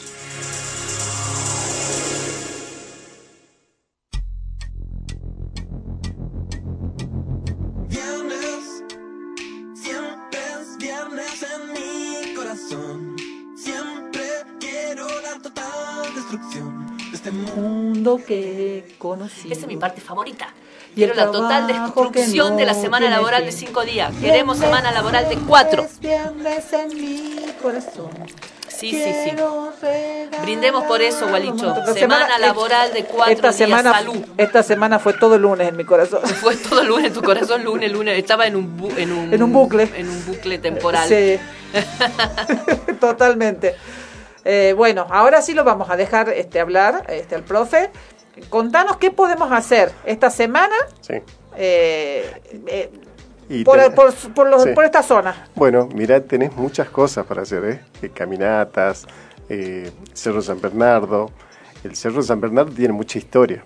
Por ejemplo, desde lo que sería, lo que sería, digamos, antiguos este, fósiles marinos en la zona.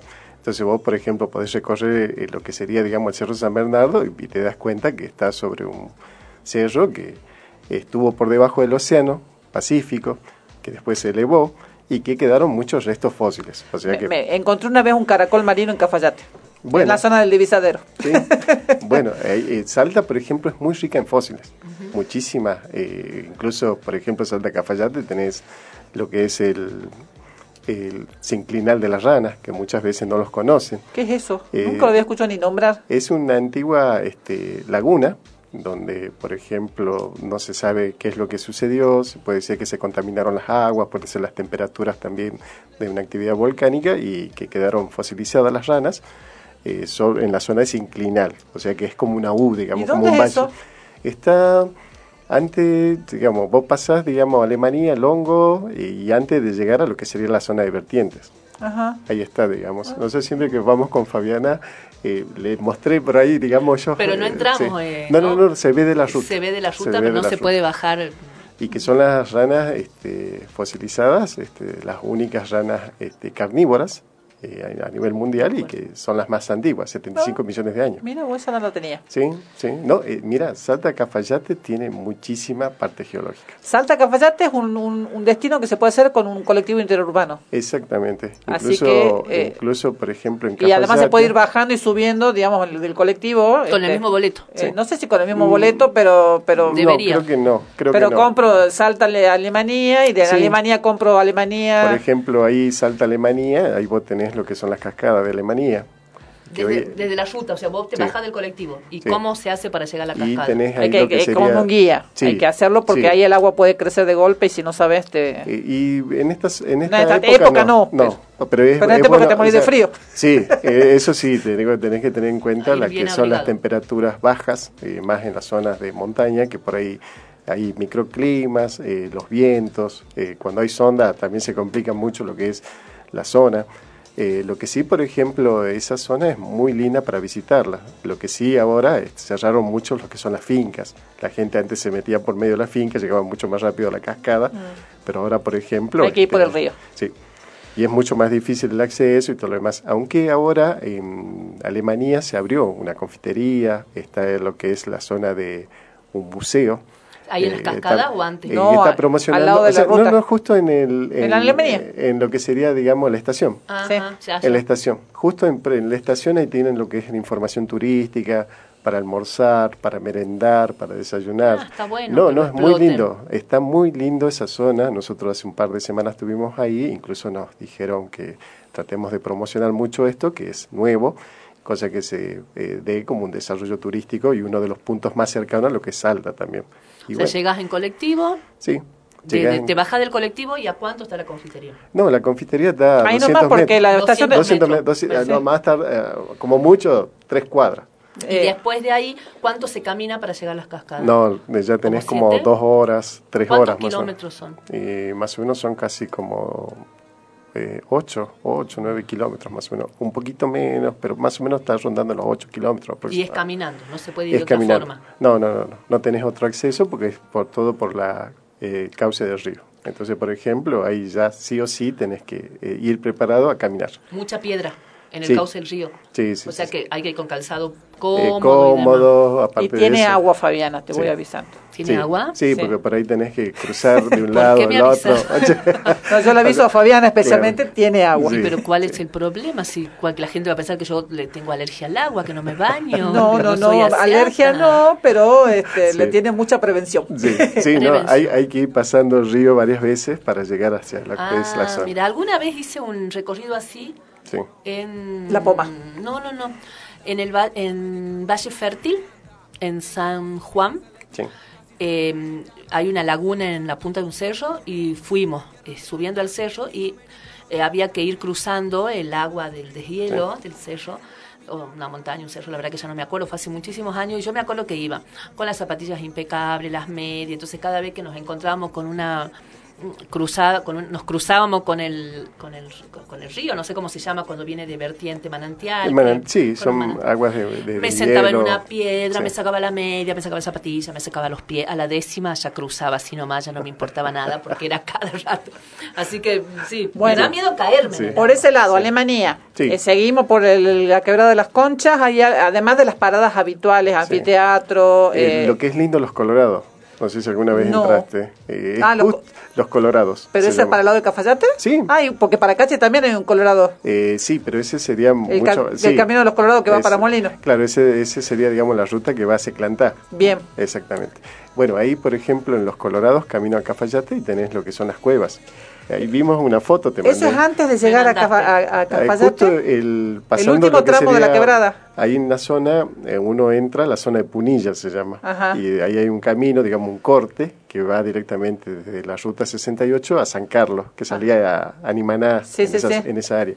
Bueno, pasás eh, la Punilla, que es la única zona que está pavimentada, Ajá. y vos vas a ver un baden grande y ahí dice los Colorados, ahí frenas. Y Ah, entras Lo que he visto, eh, no sé si ¿Y será el se mismo. ve ahí? no- las cuevas, Cuevas. Cuevas. unas cuevas Eh, espectaculares. antes de salir de la- ventanas. De la quebrada de las conchas veo que de golpe hay un sector a mano izquierda, Sí. en una curva, que hay muchos autos, que claramente hay un, hay Bueno, un recorrido esos son los turístico. colorados. Eso es. Sí. Ah, bien. Bueno, ahí se hicieron muchas películas, eh, siempre, eh, bueno, incluso cantantes famosos eh, Ah, que vinieron a filmar eh. videos. eh, Estoy pensando en Abel Pintos, ¿puede ser? Abel, no, Abel eh, Pintos, no, Abel Pintos en- fue en Quilmes. Ah, bien. Eh, Tinelli, que hizo muchas, Ah. eh, Hizo incluso una presentación sí, ahí, ¿no? hizo la presentación, me acuerdo de uno de los programas. vamos a Cafayate. Sí. Cafayate, bueno, ya sabemos, puede ser o bodegas o, eh, o turismo rural comunitario Sí. o este o contactar con las comunidades para hacer recorridos turísticos, menos el río Colorado que está en este momento suspendido Eh, por una medida judicial. Sí.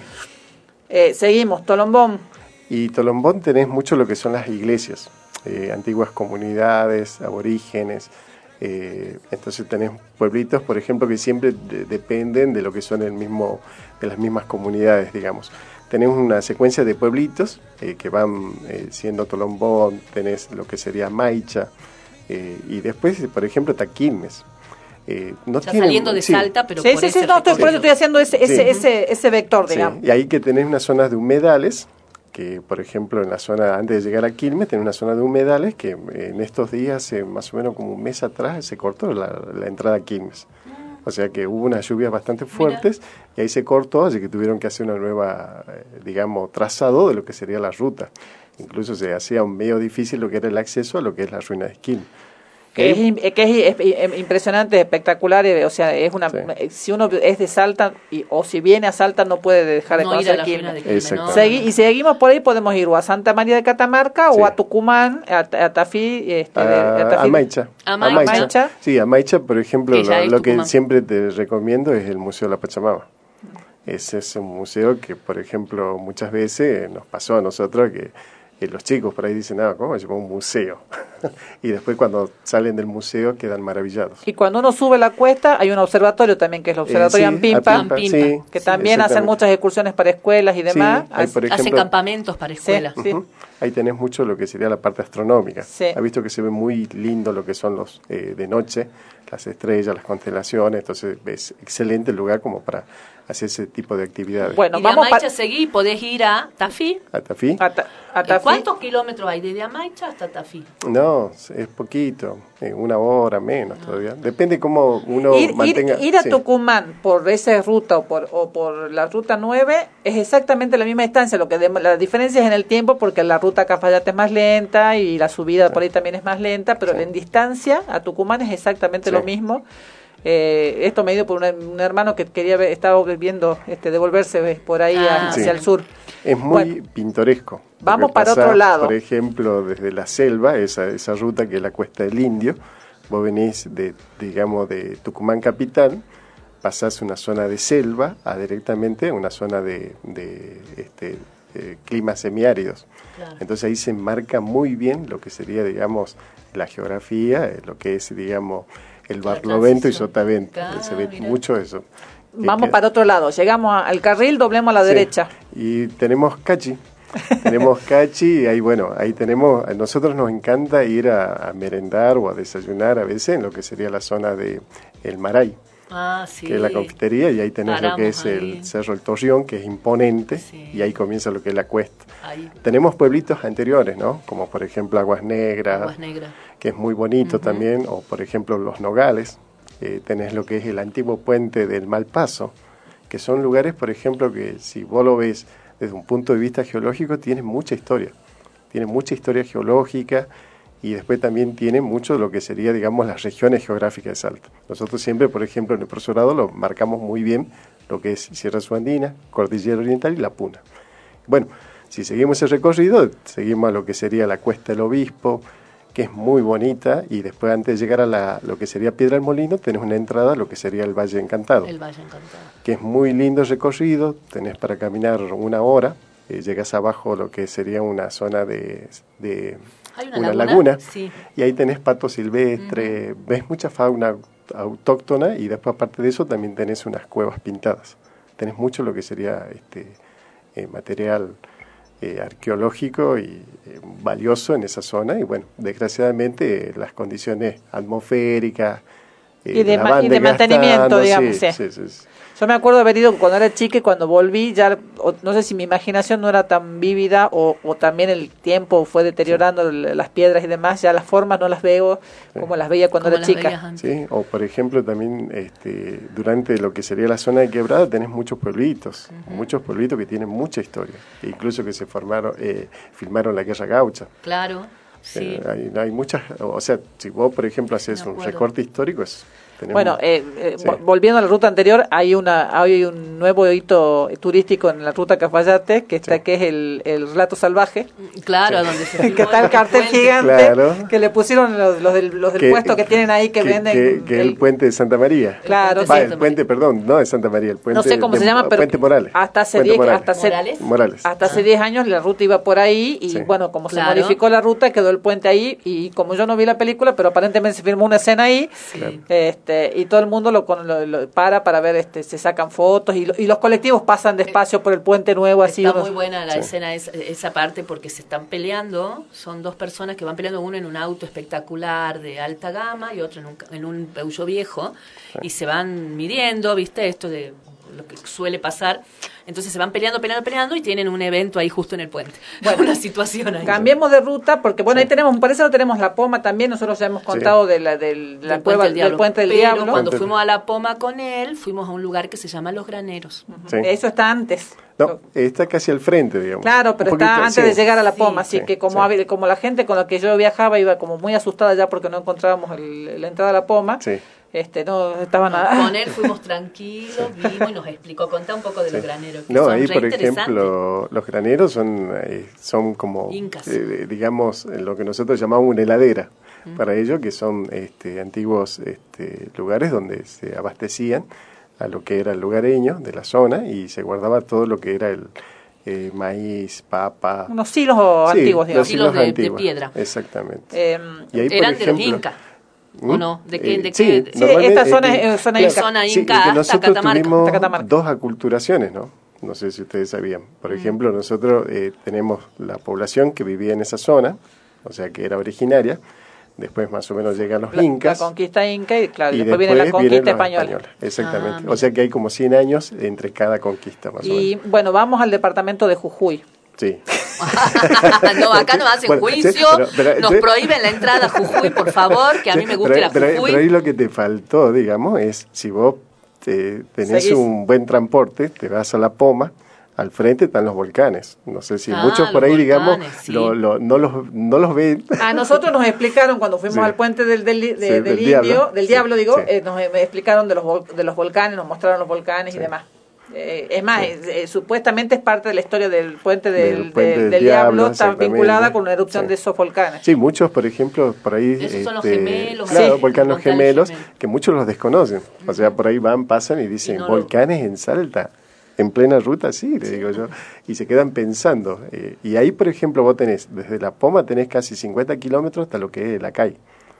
Si vos llegás, ya salía la ruta 51 y ya está en San Antonio de la Cobra. Sí, es O verdad. sea que ya estás ahí también. Eh, hubo, este, a ver, cuando hacen la ruta 40, Sí. eh, eh, bajan por ese, por ese Por lado. esa zona. Claro, es la antigua Ruta 40. Digamos, es la antigua Eh, Ruta sí, sí, 40 y solamente que no tiene mucho mantenimiento, tenés que llevar un buen vehículo. Para poder pero, hacer eso. Sí, pero es muy linda la zona, Hubo muy recomendable. un digamos. par de marchas indígenas que se hicieron en protesta que arrancaban desde, desde esa zona iban por ese lado y bajaban por este por eh, por, eh, por acá por la Quebra del Toro Sí. para llegar a Salta Claro. Eh, bueno vamos al, al departamento de Jujuy.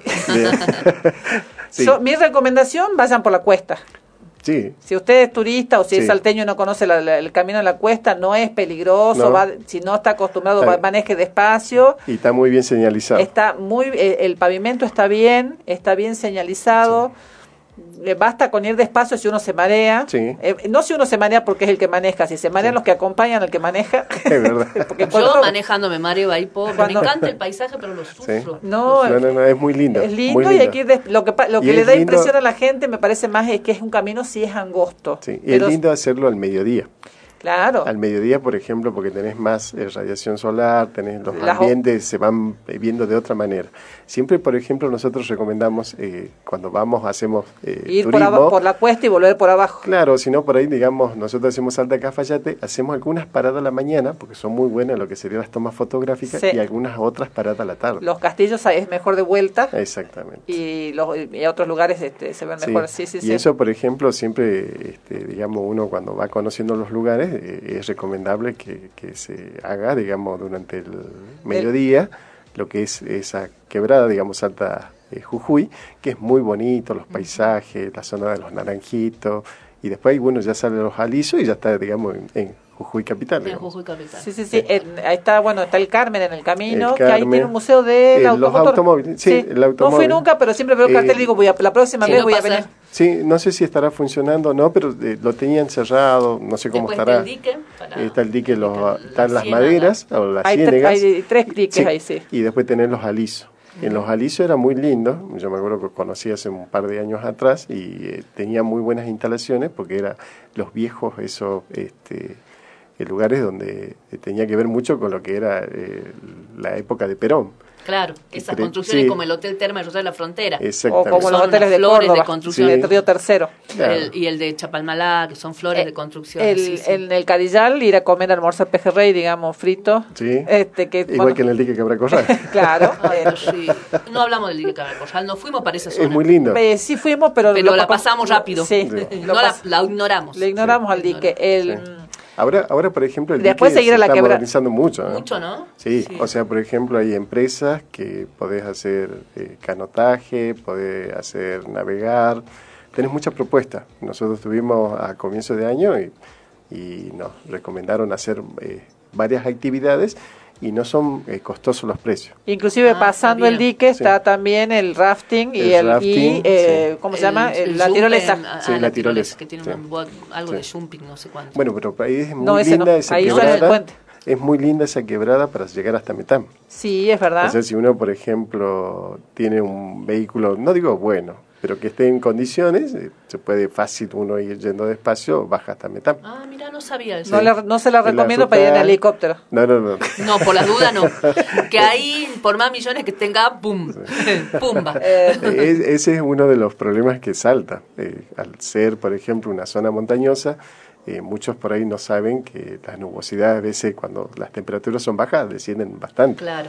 Bueno, y Claro. yo me enteré, bueno, uno sigue, pasa Jujuy, tiene toda la quebrada de Humahuaca con todos los pueblos y, y- y con sus, eh, con cada pueblo tiene cosas hermosas también. Tenemos este, este Tilcara. ¿Vos dónde habías estado? Yo estuve en Uquía. En Uquía. Sí. En Uquía estuve hace, en, ahora en, En Semana la iglesia Santa. donde están los ángeles o cauceros. Eh, Eso me llamó la atención. Sí. Pregunté quiénes son estos señores de, de- de armados y todo los ángeles con alas. ¿Sí? Son los ángeles Hermoso. arcabuceros. ¿sí? que era, por ejemplo, eh, le- las poblaciones eh, son, bueno, pinturas de hace muchísimos años, que las poblaciones indígenas preguntan cómo eran los ángeles y, le comentan los mismos españoles que eran igual que las personas, solamente con alas, y bueno, ahí es donde ellos los pintan. Los, los, los, ah, los interpretan así. Y los otros cuadros están en la eh, iglesia de, eh, ya le digo, ¿De los en la Puna. Sí, porque son 12. Y ahí no están Ah, todos. no, no, no. sé si sabía. No sabía que eran 12. Sí, en Casabildo. En. Casabindo. es Bueno, quiero ahí es la corrida de toros. Sí, pero no quiero ir a la corrida de toros. No, quiero la- conocer Casabiendo y no corrida de toros. Pero la corrida de toros ahí no es como las españolas, no, ¿No? los matan, Ah. sino que es No. con cintas. Sí. Ah, les tienen que poner cintas en el... Lo Claro, humillan al pobre no, toro. Le ponen y lo van sacando a la cinta. ¿A la cinta? Sí. Eh, eh, y bueno, y ahí, por ejemplo, tenés mucha historia. Tenés mucha Ah, Quiero ir- historia. ahora quiero ir a Casabindo. En Uquía, eh, yo, bueno, lo que yo hice fuimos que es caminando desde el pueblo. eh, Y a Caspalá eh, también. está eh, eh, co- eh, la quebrada de las señoritas, Sí.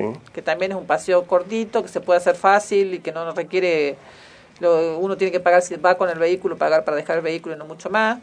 Sigue hasta Humahuaca, que es como lo tradicional, y está Hornocal ahí nomás también. Que que esto, se- esto es todo como Sí. nuevo, el Hornacal Sí. es como que está yo hace poco Sí. turísticamente Sí, hablando. bueno, hace podés hacerlo poco. en el día Salta Hornocal, que son Sí. las sierras muy bonitas, que tienen muchos paisajes, eh, Sí, uno, turismo. uno llega a Humahuaca, dobla a la derecha y, Y Hornacal. 30, 40 kilómetros, también lo mismo con un auto en, en Sí. una... Buenas condiciones, Sí. fácil se llega. No hace falta un auto especial, No, digamos. no, no, no, no. Aparte de eso, Y- es el paisaje es muy llamativo, Sí. muy pintoresco. Lo que sí, por ejemplo, uno tiene que adaptarse mucho a lo que es la altura. En realidad, yo pienso que puede ir cualquiera. A ver, hay un mirador al que se llega en vehículo. Sí. Entonces, quien no esté en condiciones físicas puede llegar hasta ahí y quedarse ahí y ve las sierras perfectamente. Sí. Y quien quiera acercarse un poquito más, hace una bajada. Puede no estar en estado físico, pero se hace y- igual. Sí. Mira, acá tenemos una sobreviviente. La hice, la hice yo. eh, Una sobreviviente. bueno, fue el ejemplo. Mi hermano dijo, ah, pero dice, pero no, dice, pero tenés eh, que caminar un poco más. No, le digo, y le expliqué esto y dice, ah, vos lo hiciste, ah, entonces se puede hacer. Qué malo. Hermanos. Bueno, Jorge, si vos ya nos quedan unos minutitos más para cerrar el bloque. Si vos tuvieras que quedar, ¿podés quedarte con un lugar de Salta? ¿O no? ¿O es imposible lo que te Eh, estoy pidiendo? Mira, eh, para mí me gustan, o sea, a veces vamos 3, 4, 10, 20 al año a, lugares y, y me siguen gustando todos. Pues siguen apa- yo, yo sigo Sí. encontrando ahora, gracias a Instagram, estoy, Sí. voy encontrando lugares que no sabía. Por ejemplo, he visto géiseres en, en Jujuy, Jujuy Sí. que no sabía que existían. Este, esta, este pirámide, Sí. eh, no sé Eh, dónde está la el pirámide. cono de Arita, ¿no? El cono de Arita. Sí. Eso queda en Tolar Sí. Grande. Exactamente. Bueno, Eh, ahí es donde quiero ir, a Tolar Grande. Tolar. Estas, eh, en esta época, No, por ahí, nos poca, o sea, sí se puede, pero por ejemplo, el drama es el frío. Claro. Una compañera nuestra fue ahora en Sí. uno de los feriados larguísimos, ese XL, el Sí. feriado largo, 12 grados bajo cero. No, pues sí, bueno, la, la- la semana, de, mila- Tuvieron- la sí, semana de sí, milagro, digamos. Sí, el fin de tuvieron semana de problema- milagro. Podemos ir. tuvieron problema con el vehículo. Claro, se fue con, una, sí. con unos clubes de amigos de turismo, expedición de montaña, amigos de la montaña, Sí. organizaron el viaje. Sí. Y qué tal, hermoso, que yo quiero ir. 12 grados bajo cero, andé en otra temporada. Sí. En esta época del año no. Hay varios lugares Pero con aguas bello. termales, viento, con aguas viento. termales en Jujuy, sobre todo he visto O por ejemplo acá en Salta, las termas de, ya le digo dónde. Están los sauces. Los sauces, que es muy lindo, el por la complejo zona de termal y aparte de eso te- tiene muy buena mi abuela era este, Abonada. abonada. Sí. No, no, no, pero se puede entrar, no es libre. No, No, no, ya sé, mi abuela, Sí, y no, tenés el he, i- colectivo. he ido con Tenés el colectivo, he ido con mi abuela, he ido con mi abuela a llevarlas o a buscarla, mi mamá y mi abuela, con amigas que nada que ver, que, por, ¿por qué lo dice? Porque Sí. está, la asociación de jubilados administra el, el complejo Claro. de, de, de De los hotel, sauces. qué sé yo, pero puede entrar cualquiera, pagando la entrada, entra cualquiera, digamos. Y siendo jubilado gratis. Eh, no sé bien cómo funciona, pero, pero puede entrar Sí. cualquiera, eso me refiero. No Sí. hace falta ser jubilado. Y hay una hostería. Eh, tenés la hostería, que por ejemplo vos llegás y decís, miren, me preparan un plato de comida, dejas ya encargando, entonces ya más o menos ellos van diciendo, bueno, cuántos platos van a preparar y, todo Y se viaja y, se- y Sí. llega hasta la entrada del colectivo interurbano, que O antes sea, no llega- llegaba, antes claro. llegaba solo hasta Güemes y de ahí conseguirse un remis, ahora, ahora llega hasta la la entrada. del- que del sale de acá creo a las 8 de la mañana y llega tipo 10 ya en el complejo, Y- y te después- dejan la puerta y después el mismo micro a las 6 de la tarde sale. Se vuelve, claro. Está muy bueno. Haces la excursión del día. Sí, que ese está muy bueno. Sí, sí, sí. Es bastante Y es gasolero. un precio de, de interurbano. Sí. Es un poquito más que el urbano, Sí. porque es como es como el que va a Güemes, por Claro, ejemplo, sí. una cosa así. Y después también el ferrocarril, ¿no? Salta Güemes. Claro, También. que eso Que ya ese le da es muy otro toque. recomendable. Para Eh, quienes nunca anduvieron sí. en tren, digamos, por ahí que, que es como una experiencia diferente. Sí, no, aparte de eso, hoy en día la, la comodidad de los vagones, eh, pasar lindo, por los túneles, sí, no, hicieron los chicos y Ah, espectacular. mira. Yo es un lugar, a- algo que me queda pendiente. Que Sí, aparte de eso, hacer. por ejemplo, lo, lo bueno es que uno por ahí, digamos, eh, la generación nueva, no nunca, Nunca vio un tren. Claro, claro. Entonces no llevarlos en recuerdo. tren hasta Güemes y después volverlos a traer. a mis hijas, bueno, nos fuimos un año, una- hace unos años a Cusco y, la- y fuimos en tren el- en la- desde Villazón hasta Oruro. Y eh, además de la experiencia de viajar en tren, ten- el, el tren de a Oruro tiene coche comedor. Sí. Y para hijas, digamos, fue como toda una experiencia más allá del viaje, el hecho de un tren, comedor en el tren. Claro, y para nosotros como eh, lo- Yo- alguna yo- vez lo vivimos yo- de chicos a esa experiencia. Yo, Yo, que- alguna vez yo que viajé soy de Buenos Aires, la estrella del norte, lo, lo usé Claro, muchas veces porque nos veníamos en camarote hasta Salta, este era, más- era más económico, éramos muchos, este, entonces por ahí no, este, veníamos hasta Tucumán y en Tucumán este, nos buscaba mi papá y nos traía a. Salta. Claro. Yo hice una vez un viaje por, con la Estrella del Norte, nos fuimos en auto hasta Tucumán, subimos el auto como un pasajero más en un tinglado que había para autos, en un vagón que era para Sí. autos, y en Buenos Aires lo bajamos y llegamos a Mar del Plata. Claro, Una así vacaciones Sí. en mi infancia. Bueno, Jorge, nos quedamos sin tiempo, re interesante. No, tiene un montón para hablar. Hace, ¿eh? claro, es que mi Sí. idea es, es, es invitarlo que alguna vez nos mande, aunque sea un audio, porque él trabaja mucho, es por A eso ver, el hombre de los mil oficios. ¿Vos tenés algún teléfono para dejar? Sí, sí, Decilo. 387-468-1916. Eh, siempre estamos saliendo constantemente. y, y no, está muy ¿Te linda. buscan en alguna red? Eh, no, no, ¿No? tenemos, o Pero sea, tenés que tener. Sí, seguro. Hay que ser. No, no, sí, muchas propuestas, pero también tenemos la otra propuesta que nosotros decimos, el que mucho abarca, poco aprieta. También. Entonces Eh, por ahí este, estamos... Bueno, eh, el que no lo escuchó ahora, eh, lo puede escuchar nosotros. Este programa se, se repite en Spotify, Después así te que voy a pasar lo, para que pueden escuchar ahí para que, o si no, llamar y pedirlo al teléfono y se los, prove- se los proveemos. para- Bueno, Y bueno, y por ahí alguna vez hemos tenido la, la- la idea de que nos mandes pequeños micros Sí. de vez en cuando así grabados para que publicitemos lugares y demás. Está bueno. Bueno. Y nuestra provincia tiene, como vos Sí. bien dijiste, miles de lugares, lugares a los que pasamos al lado y no nos damos cuenta. Así que sí, sería una buena idea, ya después lo, lo, lo lo vemos. acordamos. lo Bueno, sí. muchas gracias, No, Jorge. por favor. Ahora estamos en horario de tanda. Sí, hace Nos rato. vamos, a- desde hace rato, nos vamos a la tanda con la de Leo Valdés, El Niño.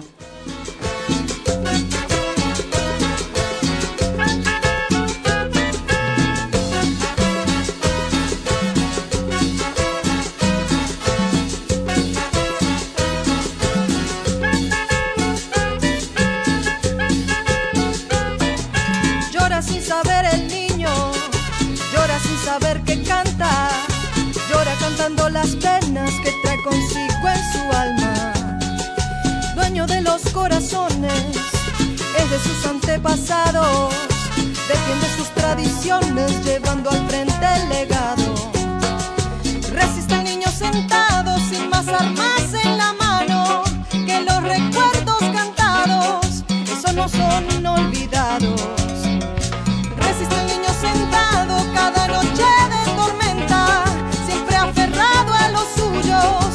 Como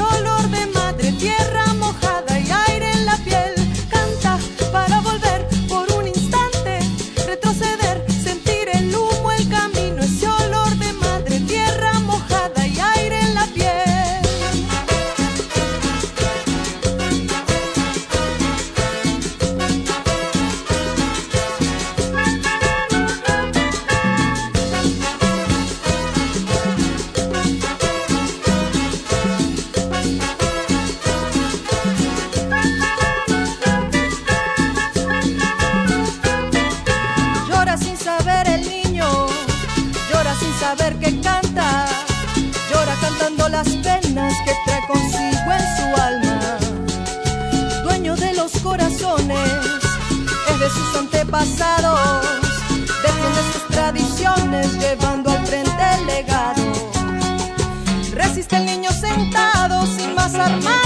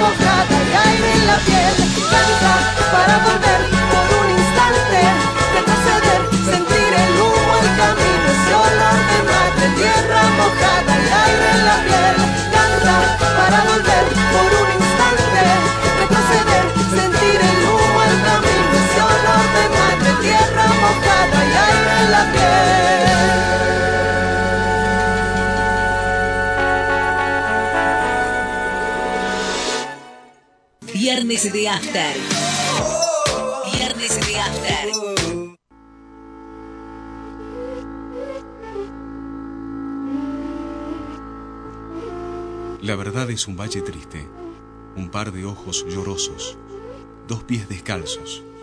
La verdad es un llanto ahogado, una carcajada feliz, un beso robado. La verdad siempre aflora cuando algunos callan y la gente habla. 88.1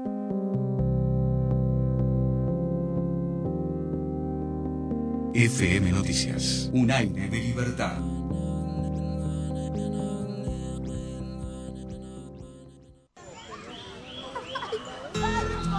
Volvamos al parque. Pusimos orden para que puedas jugar, disfrutar con amigos, pasar un día en familia, practicar deportes o hacer lo que más te gusta. Betina Romero Intendenta, Municipalidad de la Ciudad de Salta. Servicio, mantenimiento, instalación en radiocomunicación, accesorios y equipos. 25 años al servicio. Enlace. Alcina 431. 431-3522. Atendemos de 15 a 20 horas. 25 años al servicio de la comunicación.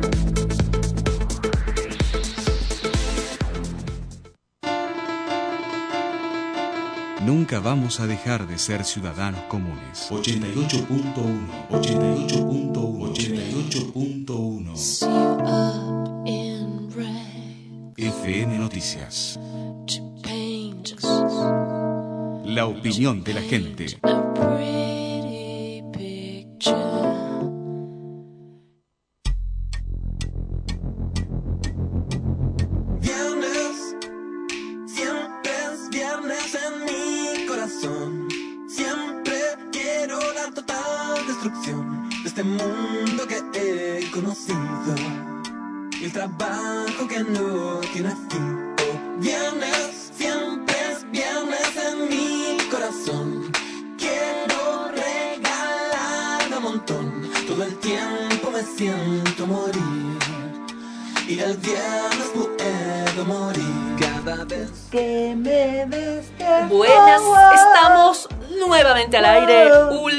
Bloque. Yo hablo fuerte para ver si la doctora se calla, pero no se calla.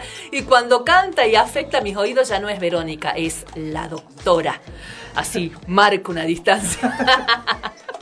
Bueno, último bloque, re interesante la conversación que tuvimos con el profesor este, Jorge Pistán. Si alguien se la perdió, si está sintonizando recién ahora, esto es Viernes de After y van a poder volver a escuchar el programa en eh, estos lugares donde se suelen escuchar podcast y demás. En Spotify, hay- en- Spotify, en- ¿y dónde más? En muchas plataformas de, no me vas a hacer, no me voy a acordar en este momento, en muchas plataformas de, de, de este tipo estamos, pero bueno, la que es más conocida acá y la que más se utiliza es Spotify, ahí estamos, nos pueden encontrar. eh, eh, pueden eh, este, escucharlo cuando quieran, el programa que les interese. Este programa seguramente va a estar subido el lunes o martes. Eh, no, pero pues, no es, este, lo subo hoy mismo si es que puedo, pero a veces demora en, en, en cargarse. O sea, yo lo subo rápido, pero este, pero no siempre eh, la plataforma como tiene hay permisos, no sé qué, bueno, demora por ahí un poquito. Pero lo pueden escuchar ahí, cualquier cosa si no pueden consultar acá en la radio eh, a partir del lunes el número de teléfono que pasó el, el profesor y bueno, ya tienen varias ideas como para eh, para disfrutar en, en Salta y este en nuestra aledaña provincia de Jujuy. Bueno, menos mal que dijiste aledaña, porque después ya veo que tenemos un problema diplomático y no me dejan entrar a Jujuy. Ellos No es este así. ellos este y- ex- importan este eh, secretarios de cultura y de turismo de otros de Sí, porque quieren, porque quieren ser como Salta y no pueden, pobre. No, no, no, no me haga hablar que la arruino. Yo no me quiero, no me quiero pelear con nuestra vecina provincia. Así que este no se pueden quejarse este de, no, bueno, de todas maneras hay mucha gente, hay mucho turismo, eh, este así que hay para, para todos los que quieran ver eh, eh, lo que lo que sea, cuando sea, porque eh, porque está es muy diversa la, eh, la, cantidad de lugares que hay para ir a ver. Hay, hay lugares para turismo tipo de aventura, hay lugar, hay este, hay lugares donde puede ir cualquier persona de cualquier edad y en cualquier estado físico y aunque sea sentarse a tomar un café y apreciar el paisaje o apreciar el lugar o visitar un museo, así que hay de todo para ver en la provincia y hay que aprovecharlo. Así es. Bueno, estamos ahí negociando el caché del profesor a ver si una vez al mes nos hace alguna recomendación turística acá en Salta. Eh, Sí, este, la idea es que nos pueda contar qué podemos hacer este, en, en, en, en los me- en, qué sé yo, en a- el próximo mes de agosto, en algún fin de semana, no sé si el 17 de agosto que este, cae fin de semana, se- es- esa se pasa el lunes, así que probablemente tengamos un fin de semana largo y poder aprovechar eh, para hacer algún paseo aquí cercano. Bueno, eh, vamos al último bloque. En el último bloque, vos sabés que estamos próximos a el Día del Amigo, que cae miércoles. No voy a estar en Salta, así que se van a privar acá mis amigos de mi agradable presencia. Este, me imagino que no van a hacer nada porque no estoy yo, no van a ser así de traidores, me van a esperar que yo vuelva. De todas formas, como no voy a estar al aire el próximo viernes, voy a dejar mi silla muy bien resguardada. Eh, le hemos pedido a Gabriela, nuestra columnista Gabriela Careta, que acompaña a Verónica en el programa. Ahí tenemos un oyente al aire. Hola, ¿qué tal? ¿Con quién hablo? Ah, ¿Estamos ya, este, Gualicho? Hola. No, estamos no escuchando. escuchamos, no estamos escuchando problemas de conectividad. Te voy contando eh, que acabo de descubrir y que quiero averiguar bien de qué se trata esto, que hay un Necrotour Salta, Ah, en el cementerio de la Santa Cruz. tours temáticos por el cementerio de la Santa Cruz. Qué interesante. Así que los jueves y viernes de julio. A mí ese tipo de turismo me gusta. Así que hay que entrar al in- Instagram necrotour.salta Lo y, a y ver este, cuáles son los costos y demás. Así que está de lo más interesante. Eh, ahora en el Parque Bicentenario tienen el tren. No sé si ¿Y está carrusel no hay sé si está funcionando ya el, el, el, el carrusel, la, la calecita. No, no hagamos lo importante. Así que está interesante para los chicos para ir. Está muy linda. La calecita es una calecita muy, de- muy de antes. Este, muy bonita. Y el tren para recorrer, para dar la vuelta en el parque. Eh, está eh, en el Complejo Cultural San Francisco. Están haciendo las visitas guiadas en el Museo de Arte ¿Sí Sacro. de- de lunes a sábado a las 18 horas, así que este, vamos a escuchar. Parece que ahí lo tenemos al oyente en línea operador, ¿sí? ¿Hola? No se escucha. No. no, no hay algún problema. No estamos pudiendo al oyente que está queriendo hablarnos. Bueno, gracias, pero hay un problema técnico, evidentemente. Ya veremos si lo solucionamos mientras nosotros seguimos. Este, también si quieren aprovechar, el, el bus turístico sigue funcionando, así que tiene horarios, este, eh, eh, digamos, el lugar de partida, si se quiere, en realidad se puede ir subiendo en las distintas paradas, subiría 70 en la esplanada del Teatro Provincial, 11 y 30, 12, 15, 30 y 16, este, y van recorriendo los lu- distintos lugares importantes o interesantes de la ciudad como para este, divertirse. Pero si quiere, tiene otro tipo de actividad, hay una feria K-pop del Día del Amigo, Ah, en la usina cultural de Salta eh, mañana a las 3 de la tarde. Para que quienes les interese el, el K-pop pueden ap- aprovechar ahí. Y en el complejo museológico Explora Salta hay un taller para niños de 4 a 8 años mañana eh, el, los sábados de julio digamos a las 5 de la tarde para talleres para los más pequeños vení explorar y armar tu propia historia una experiencia entre paredes de adobe y enormes espacios este Así que es como una, una actividad divertida para hacer con los chicos. Uno que no sabe qué hacer con los chicos va a haber cursos de invierno en la Plaza Burruchaga, mañana de 7 a 12 de la noche. Este, es gratuito, si uno quiere silla tiene que pagar por la silla. Eh, y eh, bueno, son los que veo así como rápidamente. Bueno, las clases de tango que siempre están en la que glorieta de la están en la plaza. glorieta, hay, hay lugares para bailar, ahí, ahí se arman unas lindas milongas.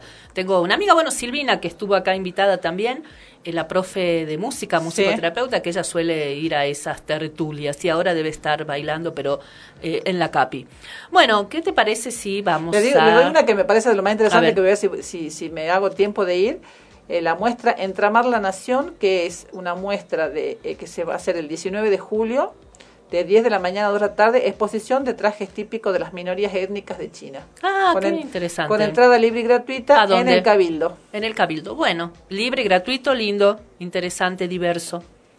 Este, como, así como cosas interesantes para hacer. Para hacer. Bueno, decía que se viene el Día del Amigo, que cae justo a medio de la semana, que no voy a estar yo la otra semana como para que esto lo hagamos el próximo viernes, así que lo adelante. Ajá. Y vamos a hacer una previa a nuestra continuado del viernes con canciones para los amigos que hablen de amistad. La verdad, estaba muy tentada por poner otros temas. Perdón, pero me debo, me debo a, a mis, a mis, este, ¿A quién te mis amigos y, y clientes y compañeros.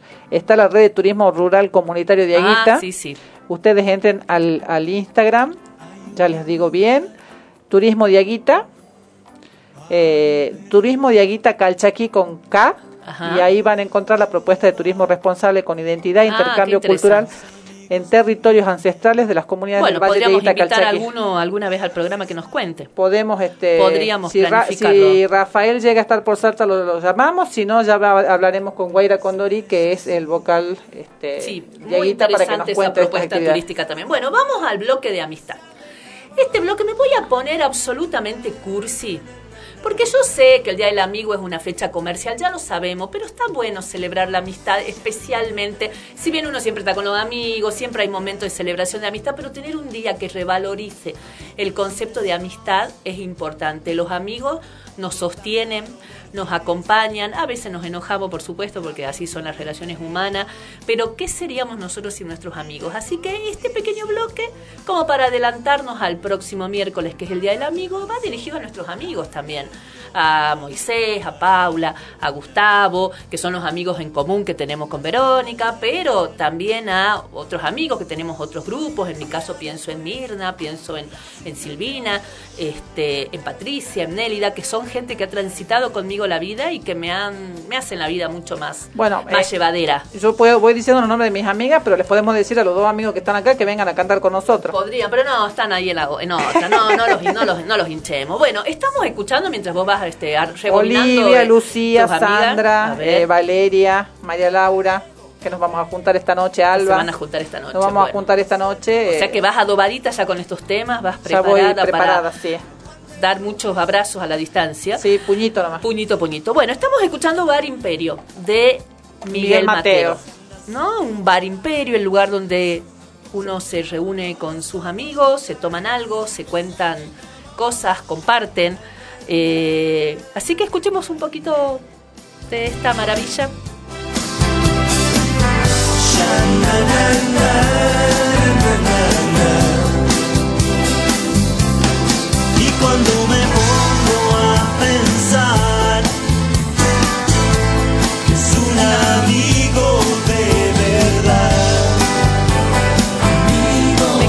Parte.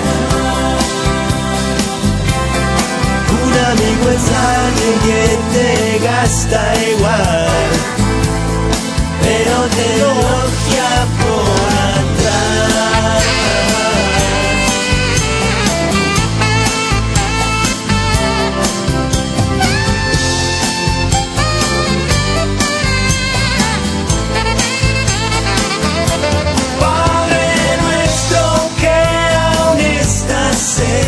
cielo. Aguante el imperio, lo más grande que hay. Esa parte me la sé.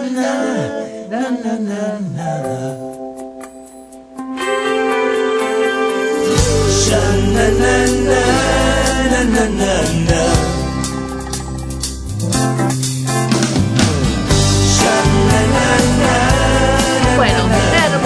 Imperio, el lugar donde uno se encuentra con sus amigos y esa definición de amigo amigo es alguien que te gasta igual, pero te elogia por atrás. Me encantó porque sí, los amigos por ahí, las gastadas, las risas y después el reconocimiento es condimento fundamental de la amistad. Vamos a otro, a un clasicazo que suena en todas despedidas, en toda fiesta, este, fi- fiesta de fin de año, así, colaciones de grado y demás. Amigos de los enanitos verdes. No importa cuánto hay, en tus bolsillos hoy. Sin nada hemos venido y nos iremos igual, pero siempre estarán en mí. Esos buenos momentos que pasamos sin saber.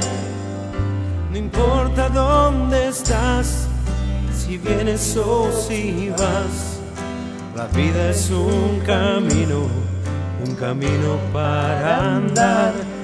Si hay algo que esconder o hay algo que decir, siempre será un amigo el primero en saber, porque siempre estarán en mí. Esos buenos momentos que pasamos sin saber que un amigo es una luz brillando en la oscuridad. Siempre serás mi amigo,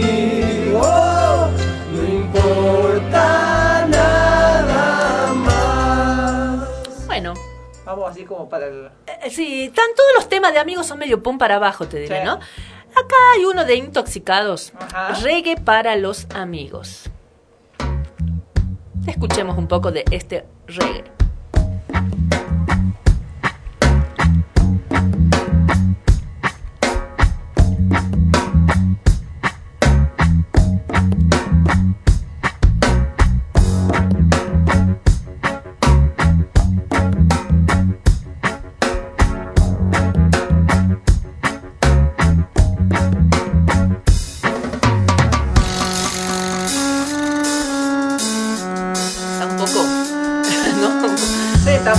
Tampoco que le ponen mucha onda, ¿no? No, no. La última creo que le va a poner un poco más de onda, la última de la lista. Tiene un instrumental un poquito largo.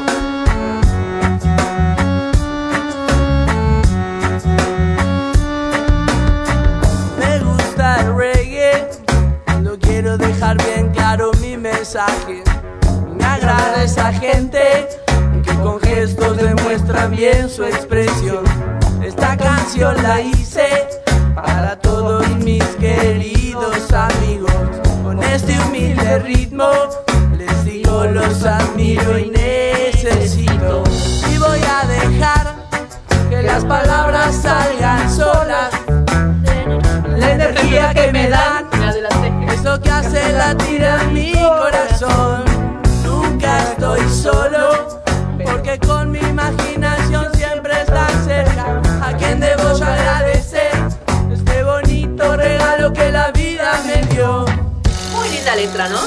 La verdad que el Piti un poeta, un poeta pobre. Pobre. Piti, pero O sea, es lo que es, digamos, estaba detenido, es una vida muy, eh, muy marginal y sin embargo unas letras hermosas de, de muchas de sus canciones.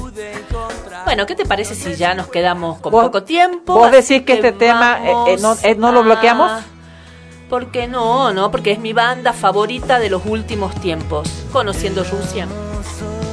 Los amigos. Y a cualquier lugar, siempre los dos,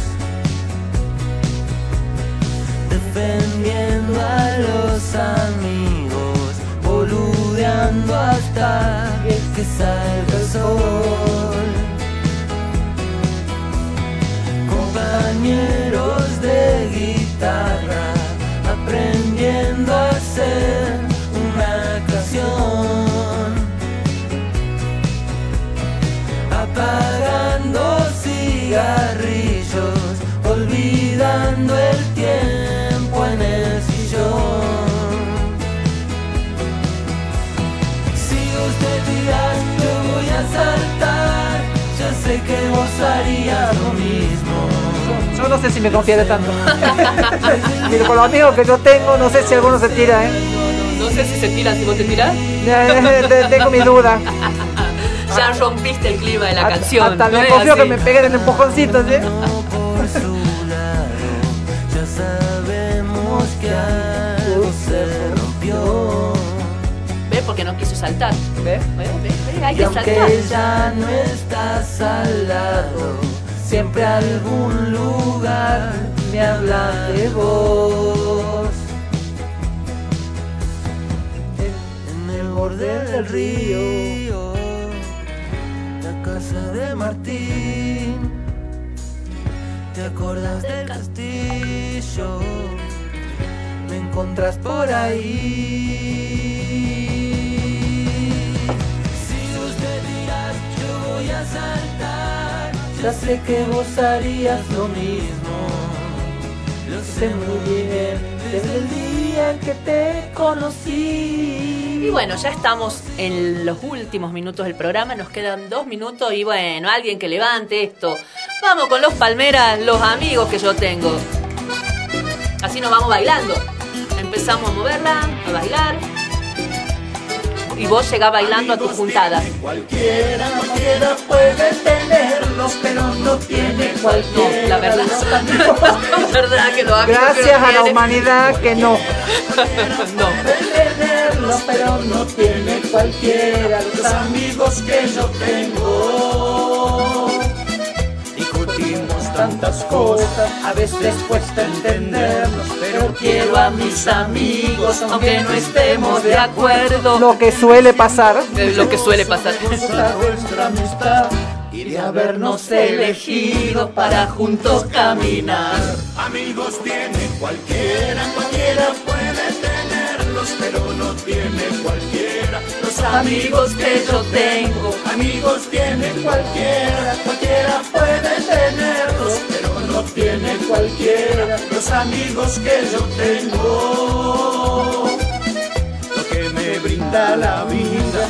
Son amigos de verdad, son amigos para siempre, amigos hasta el final. Los amigos están siempre cuando lo necesitas. Son hermanos de la vida que nos dan felicidad. Amigos tiene cualquiera, cualquiera puede tenerlos, pero no tiene cualquiera los amigos que yo tengo. Bueno, y ya empezamos a bailar, ya, ya estamos enfiestadas para seguir nuestra noche de viernes. Nos vamos yendo. Nos vamos despidiendo.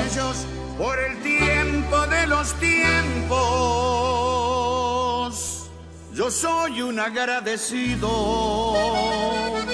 por los amigos que tengo. Así es, agradecido por los amigos que tenemos, viva la amistad. Nos estamos yendo, a mí me vuelven a escuchar de acá a dos semanas. Verónica va a estar con ustedes el próximo viernes. Con Me voy alguien. Con alguien. Nos vamos, no sin antes recordarles para qué hacemos esto. Esto lo hago Para divertirme, para divertirme. para divertirme. Esto lo hago para divertirme, para divertirme. para divertirme. Bueno, nos vemos hasta el viernes. Cuando a las 6 de la tarde digamos que esto es Viernes de After. Chao, Gualicho. Nos vemos, Vero. Llegó el momento de pensar. Estoy tranquilo y no te miento. Sé que nos vamos a extrañar. Puedo sonar exagerado. Viernes de After. Viernes de After.